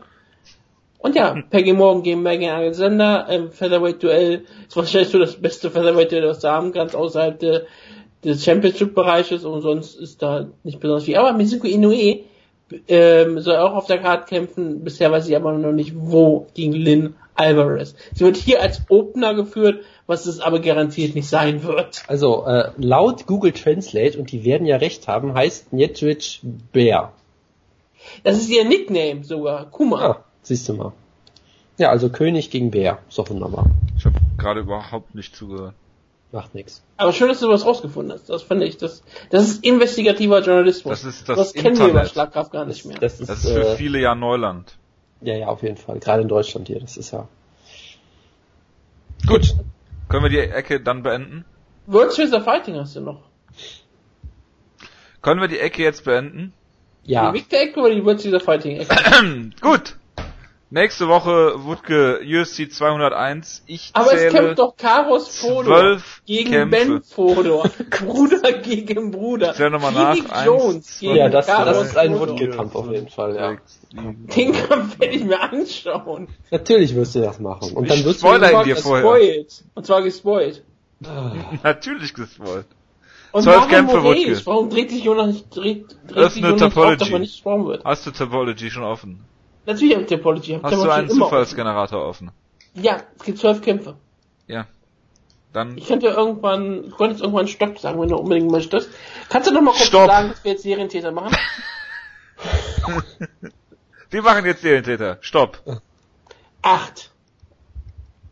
Ähm, das ist Ian McCall gegen Justin Scoggins. Uh. Da freut sich Jonas, da wusste ich sofort, dass so eine Reaktion kommt. Uh, Jonas, fang doch mal an. Mit dem Kampf jetzt direkt? Ja. Ich Ja, also Ian. McCall ist natürlich ein alter Favorit von mir. Äh, Ich habe damals ja auch in den äh, Good Times Great Memories gesehen, einen Titel gewinnt im Jahr 2014 oder irgendwas. Ähm, es lief in den letzten Jahren jetzt nicht so megamäßig großartig, muss man ja sagen, ja. Sportlich nicht. Die Geschichte mit Rob Emerson und seiner Frau war nicht, war nicht so geil. Äh, natürlich der tragische Tod von Shane Del Rosario. Da ist viel, viel zusammengekommen bei ihm. Man hört auch ständig diese, diese Stories so nach dem Motto, wenn ich mich noch einmal verletze, höre ich auf und solche Geschichten äh, weil er halt sehr große Verletzungsprobleme hatte. Hat jetzt nicht mehr gekämpft seit Januar 2015 gegen John fucking Lineker verloren. Das ist auch keine Schande. Kannst aber- du mal aufhören, im Dokument rumzuspielen, Wutke? Ich habe doch gerade eingetragen. Leute, also auf jeden Fall ist das ein hervorragender Kampf. Justin Scoggins ist so eins der Top-Talente im Flyweight, hat zuletzt das andere Top-Talent Ray Borg besiegt. Es bricht mir das Herz, aber er hat ihn halt besiegt. Ähm, hatte einen kleinen Rückschritt damals gehabt äh, gegen John Moraga, hat gegen Dustin Ortiz für mich zu Unrecht verloren. Auf jeden Fall ein, ein sehr interessanter Kämpfer, hatte diesen wunderbaren Karate-Stil, äh, Ringer-Hintergrund und aggressives Grappling. Also eigentlich hat er in jeder Facette des, des Kampfes, äh, in jeder Ebene was zu bieten und ist da sehr unterhaltsam, meistens äh, ziemlich spektakulärer Kämpfer. Und äh, es ist auf jeden Fall eine wunderbare Ansetzung, weil Ian McCall hat natürlich auch eigentlich ziemlich gutes Striking, hat gutes Ringen, ist ein guter Grappler, also eigentlich können beide alles. Und es ist halt hier wirklich die Frage, wer kann den, den, den Kampf, äh, ja, seinen Stil aufzwingen, kann ihn vielleicht zu Boden nehmen und da kontrollieren, weil ich glaube, im Stand wird schwierig für ihn. Ähm, und ich tue mich hier sehr schwer, weil ich auch sage, ich kann Ian McCall nicht mehr so richtig einschätzen, aber ich tippe dann, glaube ich, sogar auf Justin Scoggins per Decision in einem engen Kampf. Ich glaube, er kann im Stand äh, den, die Action bestimmen, kann da mehr Aktionen zeigen, auch über längere Distanz treffen als äh, McCall, der eher so in die Boxdistanz will. Und vermutlich kann er die Takedowns stoppen und gewinnt am Ende einen engen Kampf, aber es ist auf jeden Fall eine der besten Ansetzungen auf der Karte, sage ich einfach mal, und ein wunderbarer Kampf, auf den ich mich sehr freue. Ich finde auch gut, dass ich gesagt habe, dass ich es eintrage und der Wutke es dann tut. Wutke, Ich, ich trage doch immer ein. Warum fragst du überhaupt nach? ich habe nicht Egal. nachgefragt. Ja, deswegen. Warum Ich du? einfach, Weil ich habe mich einfach dazu bereit erklärt. Ja, das Dokument funktioniert ja nie, Jonas. Was sagst du dazu eigentlich? Es funktioniert einwandfrei. Ähm, Ich hab ich Das tippe nebenbei auf Justin Scoggins. Ich habe keine große Grundlage, auf der das basieren kann. Das letzte Mal, als ich auf von Ian getippt habe, lag ich falsch. Da hat Alejandro Perez gewonnen. Und deswegen tippe ich hier auf Justin Scoggins. Ich liege eigentlich immer falsch, wenn ich auf Ian McCall tippe. Deshalb tippe ich auf Ian McCall, nur um was anderes zu haben als ihr und zu sagen, ich hab's euch immer gesagt. Gut, fangen wir an mit dem Main Event. Äh, Robbie Lawler gegen Tyrone Woodley und äh, das ist jetzt der Titelshot, den die UFC ähm, an Tyrone Woodley versprochen hat vor ewigen Zeiten schon und da die UFC ihre Versprechen immer und immer wieder hält, kriegt Tyrone Woodley jetzt nach einer seiner Zweikämpfe Siegesserie einen, einen Titelshot. Ähm, hat anderthalb Jahre jetzt nicht gekämpft. Hm, Robbie Lawler ähm, ist seit einiger Zeit Champion, ist einer der längsten Champions, ich glaube nach Mighty Mouse der zweitlängste Champion der UFC aktuell. Ähm, und ich sage, ja, Tyron Woodley hat natürlich viele Möglichkeiten, den Kampf zu gewinnen, indem er ihn K.O. schlägt, was ich nicht glaube, oder dass er ihn einfach zu Boden nimmt und dort fünf Runden lang kontrolliert, ähm, weil er auch ein sehr guter Ringer ist. Allerdings ist Tyron Woodley dafür bekannt, sehr schnell, sehr aus der Puste zu sein. Das heißt, in der ersten, zweiten Runde ist er vielleicht noch gefährlich und ähm, danach hört es dann halt auch schon auf. Und Robbie Lawler ähm, hat in seinen letzten Kämpfen ähm, gezeigt, dass er auch über die vollen fünf Runden ähm, komplett äh, gefährlich sein kann, ähm, immer und immer wieder äh, bis zum Schluss alles gibt. Und dagegen ist bisher noch kein Kraut gewachsen gewesen, zumindest nicht, ähm, seitdem er Champion ist. Und ähm, es kann natürlich sein, dass er vom einen auf den anderen Tag auf einmal alt und gebrechlich wird und im Octagon vielleicht auch schwere Verletzungen davon trägt. Ähm, aber ich glaube nicht, dass es gegen Tyron Woodley der Kampf sein wird. Und ich denke, dass Robbie Lawler hier entweder eine, eine Decision gewinnt oder äh, Tyron Woodley in den späten Runden ausnockt. Ich sag mal TKO, so ein Niederschlag und dann Ground and Pound und dann ist Tyron Woodley finished. Also ich würde dir einer, äh, was? Also, Kann ich dir eine Herausforderung stellen Ähm, für das ich, Preview? ich Sag sage nein. einfach mal nein. ja, richtige Antwort. Ich habe ich habe mal, ähm, als Jo und ich eine Ausgabe eingemacht hast, du in Korea warst, hatte ich mal die spannende Aufgabe gehabt, zu sagen, wie gewinnt Mike Bisping den Kampf gegen seinen Gegner Rockwood. Ich würde gerne von dir hören, wie gewinnt Tyron Woodley gegen Robbie Lawler. Würdest du das schaffen? Okay, ähm, kann ich machen, weil das ist genau das, was ich gerade sagen wollte. Ich wollte nämlich sagen, dass ich Jojo eigentlich widerspreche, äh, weil für mich gibt es nur einen Weg, wie er diesen Kampf gewinnt, nämlich indem er Lawler in der ersten Runde ausnockt. Das ist für mich der einzige Weg, den ich eigentlich sehe. Ich habe ja auch eine hypothetische fünf Runden äh, Szenario hier. ähm, ja, das, das, das gemalt, hiermit ja, was ich, das, das was ich ja, ja hiermit aus. ja, habe ich ja auch ausgeschlossen, nämlich gesagt habe, dass er in den späten Runden immer fadet und es deshalb ausgeschlossen ist. Gut, also Tyron Woodley ist äh, natürlich ein sehr gefährlicher Gegner, ohne Frage. Ist jemand, der äh, unfassbar hart zuhauen kann, sehr, sehr schnell, sehr schnelle Hände hat und äh, damit sicherlich auch jedem im Stand gefährlich werden kann. Ja, tut er halt meistens oder oft auch nicht. Meistens ist er, oft ist er auch jemand, der dann äh, sich von Jake Shields aus, outstriken lässt oder solche Geschichten. Das passiert ihm halt auch Kann immer schon mal mal wieder. Ja? passieren. Wo irgendwie Jake Shields 0 von 18 Takedowns holt und den Kampf gewinnt. So, das, war- das war schon großartig damals. Ja, aber Ähm, Nate Marquardt. Ja, oder das. Ja, Aber er, er ja hat noch auf was jeden. Fall in sich, glaube ich, und Robbie Lawler hat, wie du schon gesagt hast, in, seinen letzten, in seiner ganzen Karriere, hat er schon eine ewig lange Karriere und in seinen letzten Kämpfen hat er jedes Mal unfassbaren Schaden eigentlich genommen. Und irgendwann wird das ihn auch einholen, irgendwann wird er alt aussehen und vermutlich ausgenockt werden. So, ich graue, es graut mir vor dem Tag und ich hoffe sehr, dass es nicht Woodley ist, weil für mich hat Woodley es halt am wenigsten verdient, in Anführungszeichen. Ja, ist natürlich Wer hat klar, denn am meisten verdient? Natürlich ist äh, Woodley ein Top.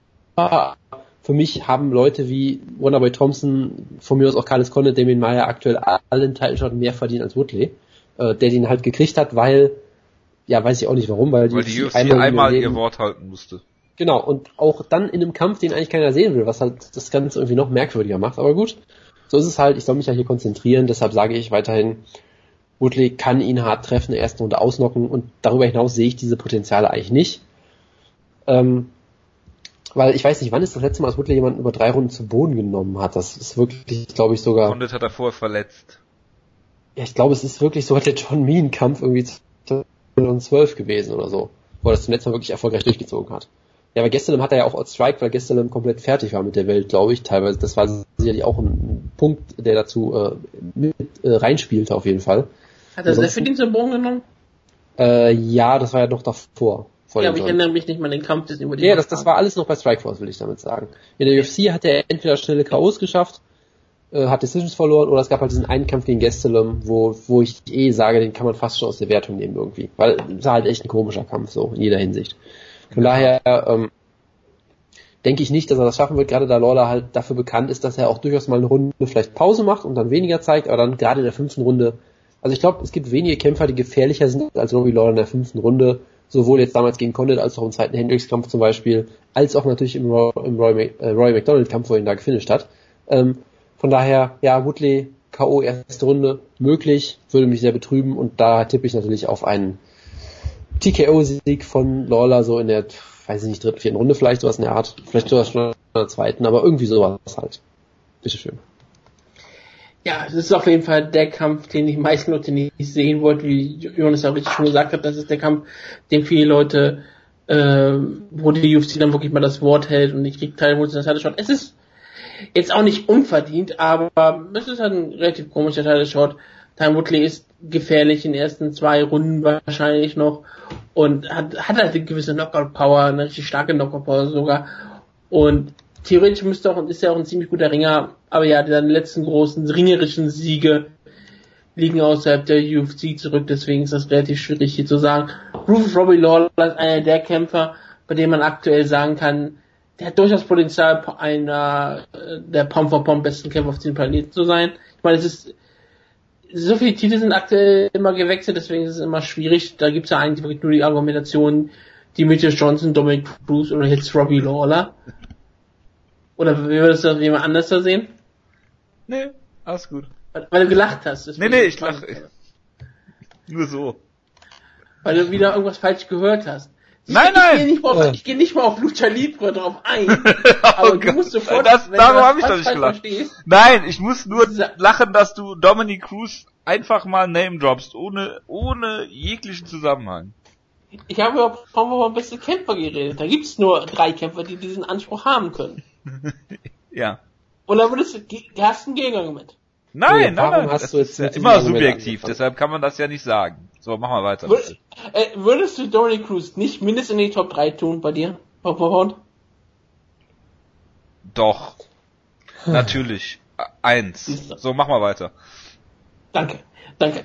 Also ich, es ist auf jeden Fall der Kampf äh, von kämpferisch, der kann da ziemlich unterhaltsam werden. Gerade in den ersten beiden Runden, wenn Woodley auf jeden Fall sehr, sehr aggressiv zu Werke geben muss und Robbie Law natürlich sowas liebt. Er liebt ja geschlagen zu werden, er liebt ja blutig gehauen zu werden und deswegen wird das vielleicht auch passiert, passieren. Robbie Lawler wird in den ersten beiden Runden vielleicht ziemlich hart zugesetzt werden und wird dann die Kontrolle über den Kampf gewinnen. Und ich sag mal so, in der vierten oder fünften Runde wird Lawler den Kampf so vielleicht sogar finishen. Tyron Woodley wurde von Nate Marquardt ausgenockt, deswegen sage ich, Robbie Lawler kann das auch.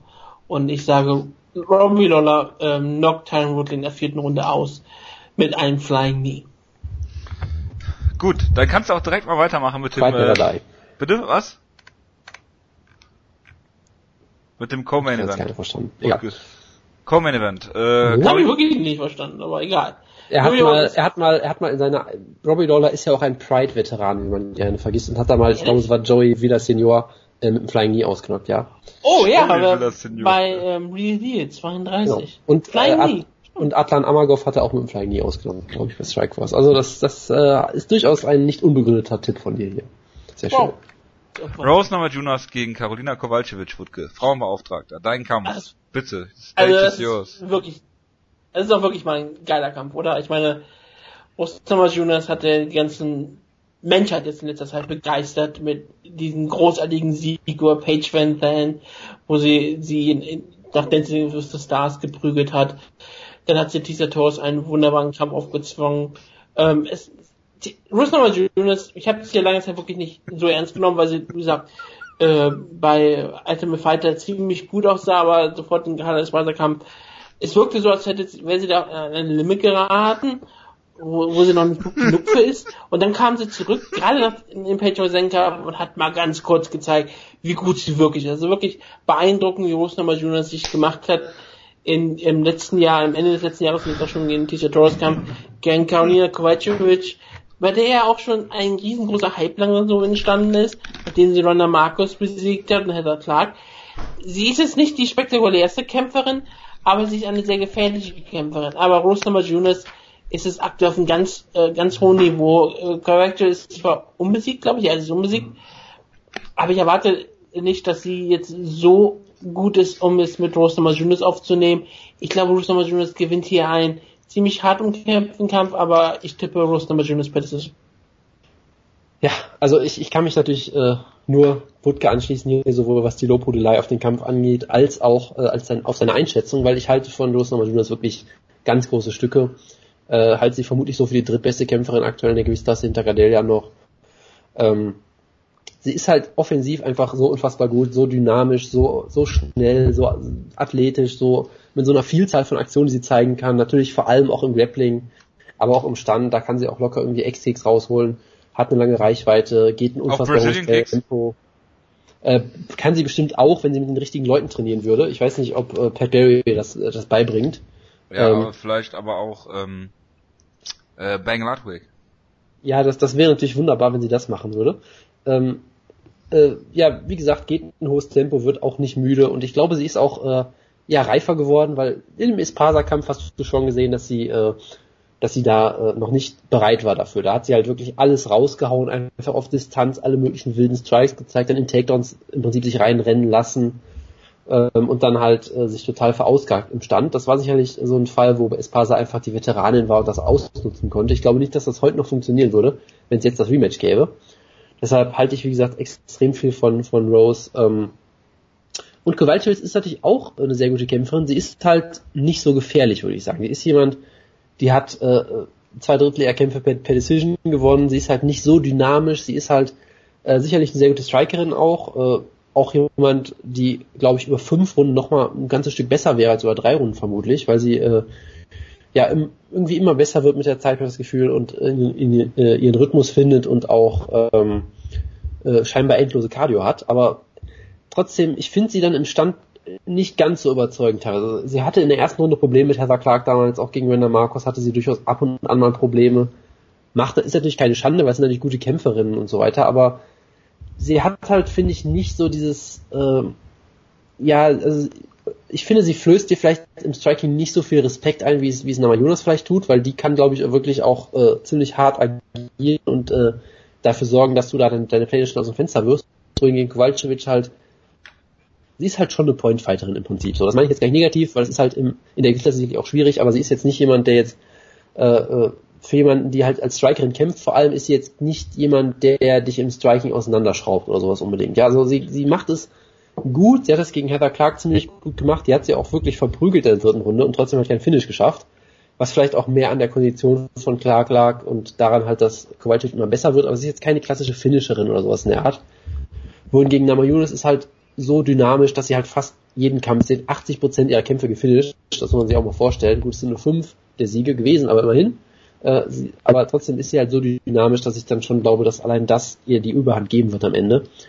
Ähm, Im Stand ausgeglichen, würde ich mal sagen, relativ, äh, da könnte Kowalczyk sogar durchaus die bessere Technikerin sein, aber Norman ist etwas dynamischer und äh, irgendwann wird der Kampf, glaube ich, dann doch zu Boden gehen und da wird äh, Norma Jonas sich, denke ich, eine Submission holen. Aber wunderbare Ansetzung auf jeden Fall. Und, und wenn du jetzt gerade so sagst, Kowalczyk keine klassische Finisherin, sie hat nicht ein Knockout-Finish außer im ihren allerersten professionellen Mixed Martial Arts Kampf und deswegen ist da schon eine ganz klare Sache zu sehen.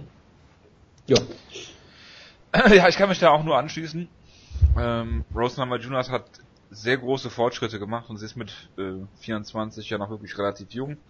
Ähm, man hat ganz klare Fortschritte gesehen bei ihr und ähm, ich sag mal, ähm, sie gewinnt eine Decision. Ich glaube nicht, dass es einen Finish gibt. Decision Rose Namajunas. Ähm, und sie hat den besten Haarschnitt auf der ganzen Karte. Matt Brown gegen Jake Ellenberger. Da sehe ich eigentlich keine Chance, wie ähm, Matt Brown den Kampf nicht gewinnen kann. Oh, Swerve, ja. Ja. Also ähm, Jake Ellenberger ist 1 und 5 in seinen letzten sechs Kämpfen mit einem Sieg gegen Josh Koscheck ähm, und seinem letzten Sieg davor Nate Marquardt. Ähm, hat also, also bitte ganz kurz, man muss ja eine Sache nochmal festhalten, ja. Wie hat der Josh Koscheck besiegt? Jojo, kannst du es mir bitte sagen? Mit dem NS-Choke. Mit dem No-Gi-Ezekiel-Choke. So. Hier steht North-South-Choke. Ja, nein, das habe ich mir erklären lassen, das war ein Ezekiel Show. Das hast du dir erklären lassen, darüber werden wir jetzt nicht diskutieren. Ähm, Matt Brown ist eins und drei äh, in seinen letzten vier Kämpfen. Mit einem Sieg gegen seine schlechtere Kopie Tim Means. Ähm, ja, äh, Jake Ellenberger ist äh, relativ eindimensional in ähm, schon immer gewesen, ist dieser klassische Wrestleboxer, der viel Power hat, keine Cardio und äh, so gutes äh, bis okayes Ring, was er irgendwie nie anwendet offensiv. Ähm, Matt Brown ist natürlich äh, Woodkes absoluter Favorit, deshalb möchte ich da nichts weiter vorwegnehmen. Aber Jake Ellenberger wird keine Chance haben gegen irgendeinen Kämpfer aus den Top 15, in denen er auch selbst nicht mehr drin ist, völlig zu Recht. Und äh, ich würde sogar Tarek Seferdin gegen ihn vorne sehen. Ähm, ja, das hat man auch von nicht allzu kurzer Zeit gesehen, oder nicht? Das war ja. das nicht? Ja. Ja. ja. Deshalb, Januar. Genau, also von daher würde ich das auch, auch äh, unterschreiben. Ich möchte damit ähm, nur sagen, dass ich so wenig von ihm halte, dass ich sogar Tarek Seferdin gegen ihn vorne sehen würde. Ohne mich das, auch nur äh, geringsten an diesen Kampf erinnern zu können. Das sagt jetzt auch nicht viel aus, weil das natürlich keine Schande ist, gegen Tarek Seferdin zu verlieren. Also ja, Ellenberger ist natürlich hart gefallen äh, seit der Zeit, als er als der neue mögliche Champion galt, als der Jake Shields Zerstörer und all solche Sachen. Das äh, war kein guter Run für ihn. Er scheint sich einfach nicht weiterzuentwickelt entwickelt zu haben. Ist das der ähm, Mann, an den sich Rafael Cordero die Zähne ausbeißt? Das äh, scheint so zu sein, ja. Also irgendwie bringt's ja scheinbar überhaupt nichts. Also es wird ja irgendwie eher noch schlechter, habe ich das Gefühl. Und ähm, man, man darf ihn natürlich trotzdem nicht komplett abschreiben. Er ist immer noch jemand, der sehr hart zuhauen kann. Äh, der, aber sein Ring wird er gegen Matt Brown offensiv nicht benutzen. Da wird er äh, an dem an dem Judo Black Belt Matt Brown scheitern auf jeden Fall, ja. äh, ja. Deshalb, deshalb tippe ich natürlich, dass Matt Brown ihn zu Boden zu Boden wirft und dann im Mounted Crucifix submittet.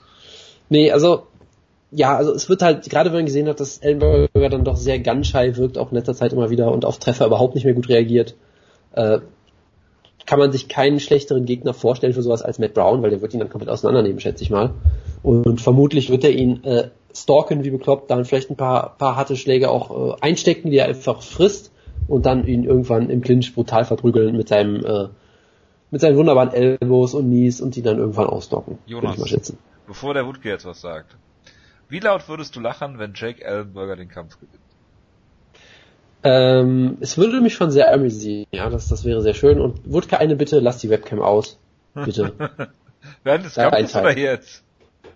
Äh, so, also während des Kampfes ist es mir egal, solange er nicht den Kampf äh, guckt und das dann uns streamt oder so. Das muss auch alles nicht sein. Wutke. Ja, ich schließe mich den Ausführungen euch beiden einfach an. das ist jetzt nicht dein Ernst. Bitte was? Was? Wir machen die Sendung auch immer zu lange und denke, okay, wenn ich schon alles gesagt habe, dann ist es doch in Ordnung. Ist ja nicht so, dass Leute das hören wollen. Ich hoffe, dass es dazu Feedback gibt. Nein, okay, ich, Mensch, ähm, ich, ich, ich mache gerne auch ein Jack Ellenberger Preview, oder für mich ja bekannt für. Für Jack Ellenberger Previews bist du bekannt, ja.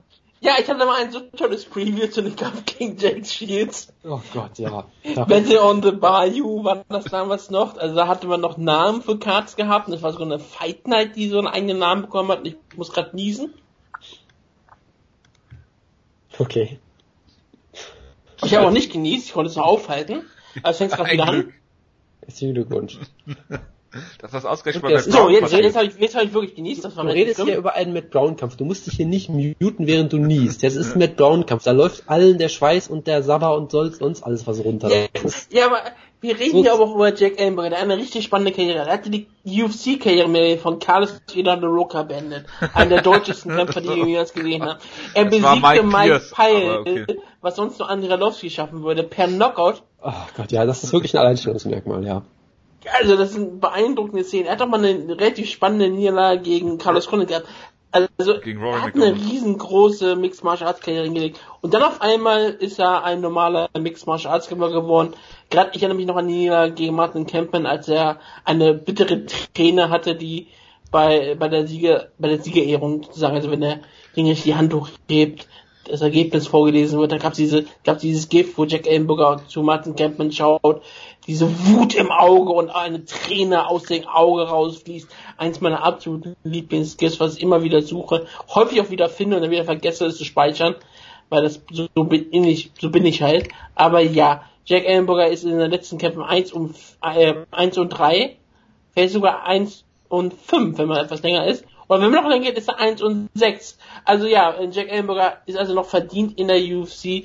Und wer darf ihn aus der UFC verabschieden? Es ist der Unsterbliche, es ist Matt Brown, der Magier am Boden, der Wikipedia Judo Black Belt, derjenige, der Damien Meyer fast am Boden einen, einen Sieg abgetrotzt hat, nur knapp daran gescheitert ist, ist auf jeden Fall zu einem der spannenderen Bodenkämpfe gemacht hat und das können nicht viele von sich behaupten. Vor allem Matt Brown Wenn Tim Means aus wenn Tim Means ausschob, der kann auch gegen der Meyer überleben. Aber Meyer ist halt ein solcher exzellenter Weltklasse richtiger Jiu-Jitsu Black Belt und nicht nur Wikipedia ähm, Black Belt Holder, dass ich einfach sagen kann, da kann auch Matt Brown mal verlieren. Das ist keine Schande. Äh, gegen Robbie Frage. Ja. Ähm, wenn er es fast geschafft hat, Damien Maya am Boden zu gewinnen, warum wurde er dann von Johnny Hendricks drei Runden kontrolliert ohne Probleme?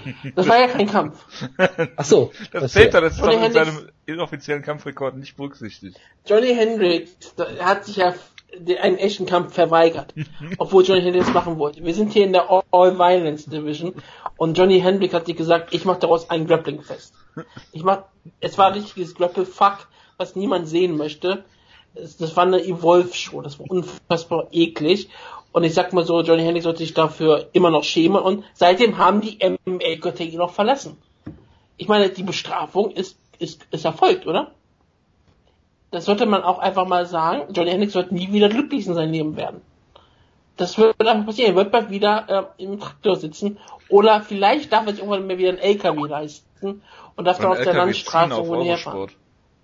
Das wäre auch ziemlich beeindruckend, aber das wäre ja sportliche Leistung, die erreicht Johnny Hendricks nicht mehr. Johnny Hendricks wird höchstens in einem Traktor sitzen oder in einem LKW und wird da sich weiter sein Lebensunterhalt verdienen müssen, denn nach die, nachdem er die MA-Götter so beleidigt hat in dem Matt Brown-Kampf, ist das das einzige wirkliche Strafe. Ja. Aber ja, Matt Brown, ein Killer. Wir haben schon häufig drüber gesprochen, wie seine MA-Karriere ist eine der besten auf, auf diesem Planeten. Er hat Stephen Thompson besiegt. Das können nicht viele von sich behaupten in letzter Zeit. Er hat, Matt, er hat Stephen Thompson gestoppt und ist damit auch besser als Stephen Thompson für die Ewigkeit. Und das sollte man sich auch immer noch merken, wenn man jetzt sieht, wie gut Stephen Thompson ist, muss man sagen, jeden Kämpfer, der Stephen Thompson besiegt, würde Matt Brown auch schlagen. Und zwar eindeutig. Das ist ein Fakt. Also hat Matt Brown eigentlich auch einen Sieg über Johnny Hendricks. Deswegen ist das eigentlich jetzt auch sowas von egal. Er hat auch Mike Pyle ausgenockt und das tut eigentlich sonst nur Andrea Lovski. Und das finde ich eigentlich Das ganz, schon mal gesagt. Langsam aber wiederholst du das dich. glaube das, das, das glaub ich dir nicht, dass ich schon mal gesagt habe. Das ist ein Alleinstellungsmerkmal. Und Dass du deswegen das freue ich mich- sagst, ja.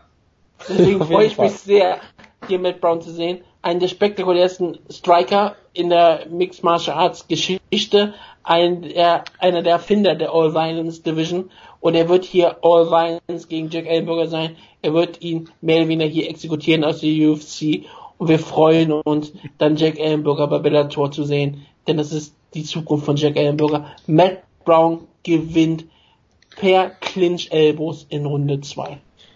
Ganz, ganz wichtige Frage noch. Wer von beiden kommt zu Gangsters Paradise raus? Ich hoffe beide, das wäre ziemlich cool. Aber es wird Jack Ellenberger der Fall sein. Weil in letzter Zeit hat Jack Ellenberger das, das, das Lied ja, glaube ich, abgelegt und stattdessen haben es ihm andere Leute nachgemacht irgendwie. Das fand ich ja auch ganz. Ich, ich glaube, ich war bei dieser einen Show in Korea, wo irgendwie zwei Leute mit Gangsters Paradise rauskamen bei der gleichen Show oder so. Eric Das ist Perez gegen Ich Francisco meine, wenn du mit Cooley rauskommen kannst, wer wird nicht tun? Rivera. Jonas. Bantamweights. Das ist fast Flyweights. Das ist fast Fall, aber halt auch nicht ganz. ne? Eric Perez hast du ja immer gehypt. Nein, das war Wutke vor allem. Wutke. Eric Perez hat der Jonas ja immer gehypt. Ja, wegen seiner Maske. Genau. Äh, ja, okay. Ja, Eric Perez, das große mexikanische Talent, Ehemals Team hat dann nicht ganz so gut geklappt, aber gut. Hat ja immerhin Taylor Rapidos besiegt, den, äh, äh, den das. Team Schlagkraft, äh, den Team Schlagkraft Wunschjapaner. Er hat Ähm, Jojos Lieblingskämpfer John Prince Albert besiegt. Jeder hat John Prince Albert besiegt in der UFC. Das ist ja der Charme der Sache. Aber Francisco Rivera hat ihn, hat Prinz Albert nicht besiegt zum Beispiel, glaube ich. Ich guck mal eben nach. Nee, ich glaube nicht. Blake hat äh, gegen äh, Prince Albert verloren. Und dann hat er viermal äh, Wie auch immer. Eine durchaus äh, schöne Ansetzung. Eric Perez hat sich nach langer Auszeit, war es glaube ich, ja, gut, etwas mehr als ein Jahr nur, aber äh, hat äh, irgendwie lief für ihn lange Zeit nicht mehr so gut. Ich glaube, er hatte davor auch noch eine gewisse Auszeit, hat sich dann zurückgemeldet, wurde von vielen Leuten schon so ein bisschen sehr abgeschrieben als ehemaliges Talent. Hat dann, wie gesagt, gegen Rapidus ganz gut ausgesehen und gewonnen, gegen Carey verloren. Ist jetzt auch keine Schande. Carey ist aktuell Top 5 vermutlich oder so. Ähm, und Francisco Vera hat auf dem Papier eine furchtbare Bilanz, weil er vier der letzten fünf Kämpfe verloren hat und nur Alex Caceres besiegt hat. Aber das finde ich, das spricht auch nicht ganz, äh, gibt das auch nicht so ganz richtig wieder, weil der Kampf gegen Ray Faber, er hat bis dahin gut mitgehalten, die erste Runde gewonnen, wurde dann ins Auge gepokt, glaube ich, und ausgechoked. Das ist jetzt auch so ein Kampf, wo man sich denkt, ja, kann man jetzt auch wenig zu sagen. Ähm, der John Lineker Kampf, gut, er hat halt mit John Lineker ein Slugfest gemacht, was soll da passieren? Und bei Pickett war, meine ich, ein sehr enger Kampf, wo ich meine, ich Rivera vorne hatte. Ich bin mir jetzt aber auch nicht mehr ganz sicher. Also auf jeden Fall, der Rekord ist nicht so schlecht, wie er vielleicht aussieht auf den ersten Blick. Ähm, und er ist auf jeden Fall jemand, der, äh, er ist schon ein Brawler, er haut unfassbar hart zu auf jeden Fall, ist jetzt nicht der, der beste Allrounder, hat auch, glaube ich, so ein bisschen so einen Ringer-Hintergrund, aber er will halt schon vor allem mit dir striken und boxen und äh, Schwinger zeigen. Eric Perez ist da dann doch ein bisschen vielseitiger, äh, auch ein ganz guter Grappler eigentlich, wenn er jetzt auch nicht unbedingt die besten Takedowns hat. Ähm, und das ist eine schwierige Ansetzung, muss ich sagen. Ich weiß ehrlich gesagt gar nicht, auf wen ich tippen soll. Ich tippe jetzt einfach mal auf Eric Perez, weil ich immer noch denke, dass er immer noch ein gutes Talent ist und mehr Luft nach oben noch hat, aber äh, es ist, sehe ich durchaus ein Duell auf Augenhöhe hier. Könnte Reebok eine Maske für Eric Perez rausholen, so eine Lucha Libre Maske mit. Reebok-Symbolen drauf? Da, davon habe ich mich verabschiedet, seitdem es keine Reebok Yoga Matten für Rumble Johnson Kämpfe gab. Oh ja, es war, es war so schlechtes Marketing, das hätte man ausnutzen können zur damaligen Zeit. Tragisch. Ja, hast du was zum Kampf zu sagen? Habe ich jemals was zu solchen Kämpfen zu sagen? Ich dachte, Eric Perez Ich- hat ich mal war- ich- gehypt. Ja, ja, habe ich ja auch. Aber dann hat er gegen Takeya Mitsugaki verloren und seitdem ist er so ein bisschen aus, der, aus dem Weltgeschehen gefallen. Ich meine, er hat innerhalb der letzten zwei Jahren gerade mal einen Kampf gehabt, und das gegen Taylor Lapillus, da wir noch drüber gesprochen. Ich mag Eric Perez und er war ja wirklich mal jemand, wo die UFC große Stücke auf ihn hielt und dachte, er könnte einer dieser Stars werden in der kleineren Gewichtsklassen. Er wurde, wie gesagt, er bekam seine eigene Lucha. Die Masken wurden bei UFC Events verkauft und ihm wurde es verboten, damit rauszukommen. Das sind so Sachen, da, da explodiert mir immer der Kopf wenn ich drüber nachdenke. Er hat etwas gefunden, um sich selber ähm, zu vermarkten. Er hat ein Alleinstellungsmerkmal gefunden. Und was, was macht die UFC? Verbietet es jetzt. Und jetzt dürfen sowieso nichts mehr mit irgendwas rauskommen. Es ist damit relativ schrecklich. Jetzt ist er nur noch ein vielleicht unterhaltsamer Kämpfer und davon gibt es in der UFC genug. Ja, das äh, war dann die Maincard. Jonas hat sich spontan dazu entschieden, ins Bett zu gehen. Also, okay, wir können es ruhig sagen, was passiert ist. ja, Jonas ist ins Bett gegangen. Ja, weswegen ist Jonas ins Bett gegangen? Weil, das ist eigentlich ganz einfach. Wir haben eine komplette Ausgabe gemacht. Dann ähm, ist uns aufgefallen, dass äh, wir alle drei aufgenommen haben, aber keiner eine vollständige Aufnahme hat. Ähm, und deswegen sind der Wutke und ich jetzt hier nochmal zusammengekommen nach der Sendung, äh, um die Prelims noch kurz zu besprechen.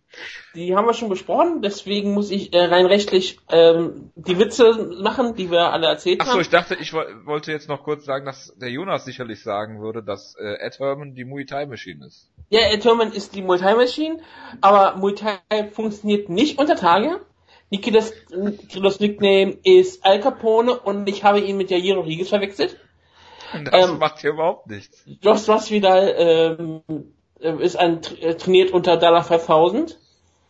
Ähm, Jojo hat, äh, hat, ich hatte gedacht, dass Jojo mich aufgefordert hat, einen Chris Benoit-Witz zu machen. Dabei wollte ich nur, dass du folgende Namen sagst. Ah ja, Ben Yen. Genau. Nyen, nyen, nyen, nyen, nyen, nyen. Und sonst ähm, haben wir nur darüber diskutiert, dass Frederic Serrano vielleicht ein olympischer Ringer war, was Doch, er dann ist er auch ist. Ja. Und wir haben ähm, lange darüber diskutiert, ob er ein Team Schlagkraft ist, was er ist. Was ich nicht, was ich gedacht wir habe, nicht darüber er diskutiert. nicht wäre und egal. Du hast das, also im, im Endeffekt ist euch nicht viel verloren gegangen, wie ich gerade feststelle. Nur der Kontext so viel in dieser Witze.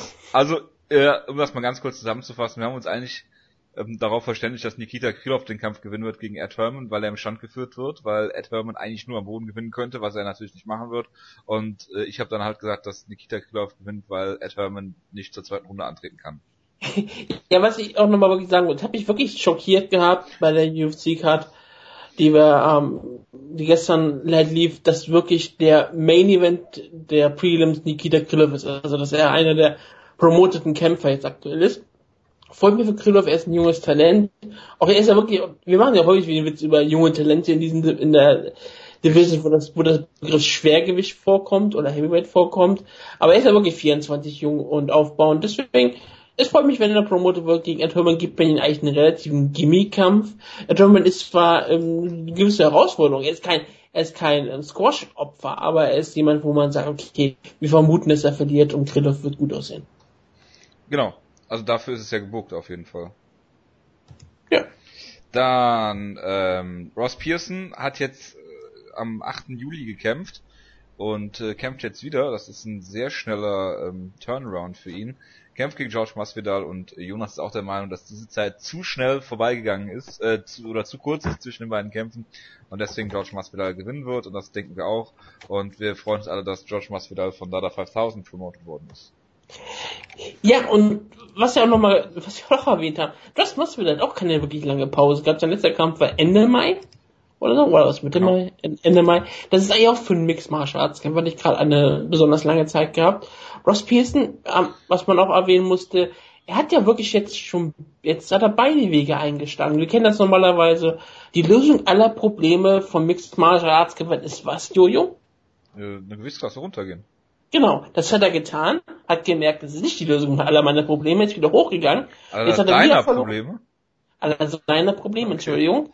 Ich habe vielleicht aus sein, aus seinen, in seiner Art gesprochen. Jetzt ist er wieder hochgegangen ins Lightweight, hat wieder Niederlagen gehabt, es sagte sich, hm, was kann ich jetzt noch machen, Jojo? Ja, gewiss dass du hochgehen. Siehst du, das ist jetzt die Lösung aller seiner Probleme. Er mag, er mag einfach das Lightweight nicht. Würdest du sagen, Wutke, dass äh, eventuell Dominic Cruz, mit dem er trainiert, ihm äh, dazu geraten hat?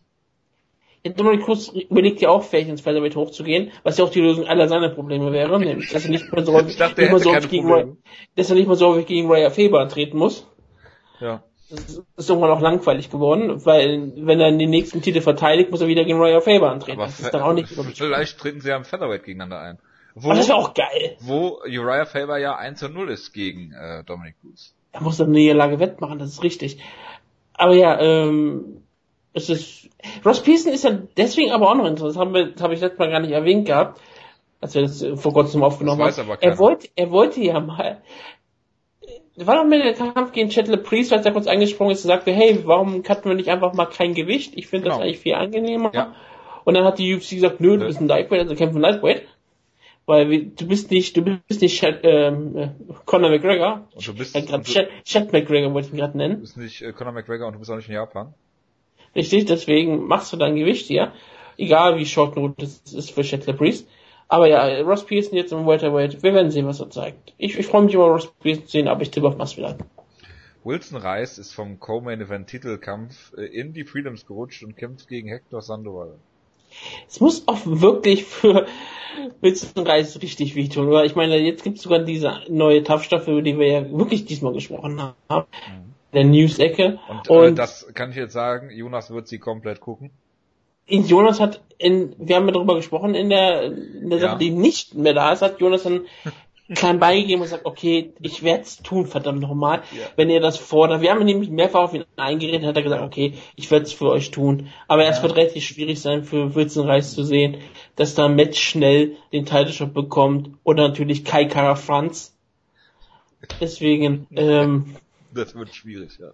ja, ich meine, ich bin wirklich gerade von einer von diesen den Title Shot bekommt. Aber es kriegt doch zuerst, äh, es kriegt doch zuerst der Sieger von Benavides gegen ähm, Sejudo den Title Shot, oder? Nein, der Sieger dieser Staffel tritt direkt beim Staffelfinale gegen Jimmy Johnson Dizermann. an. Achso, ich dachte der Sieger von äh, von den beiden Coaches erstmal. Der trifft, trifft auf den Sieger Okay.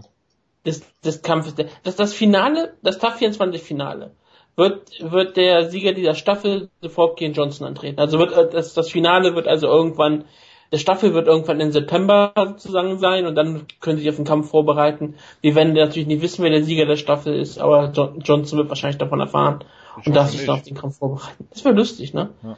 Das wäre zusammen, wenn der Kampf wenigstens etwas. Wenn er so ähm, mittwochs wäre. erfährt, gegen wen er samstags kämpft.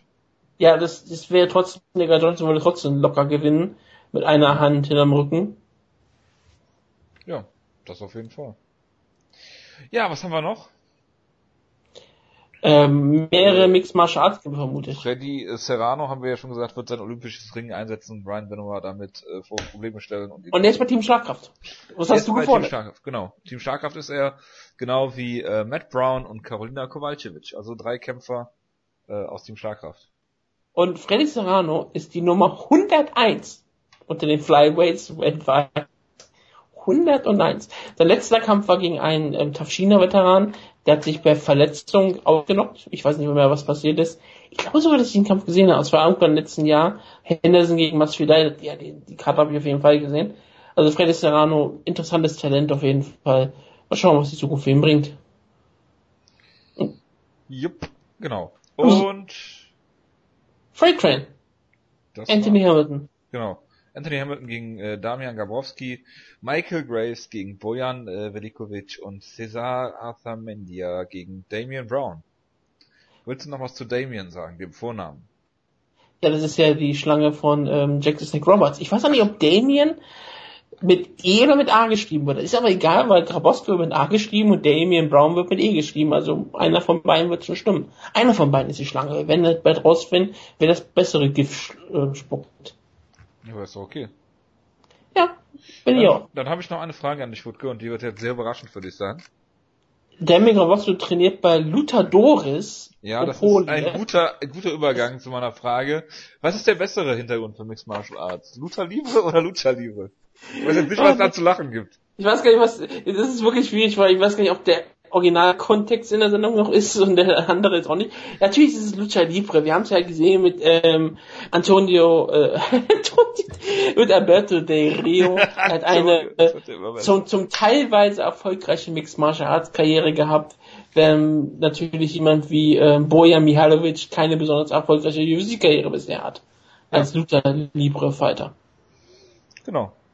Glaub, also Lucha Libre ist ganz klar Boxen und Wrestling gemeinsam. Ich glaube, das ist die beste Kombination. Wrestleboxing nämlich, ja.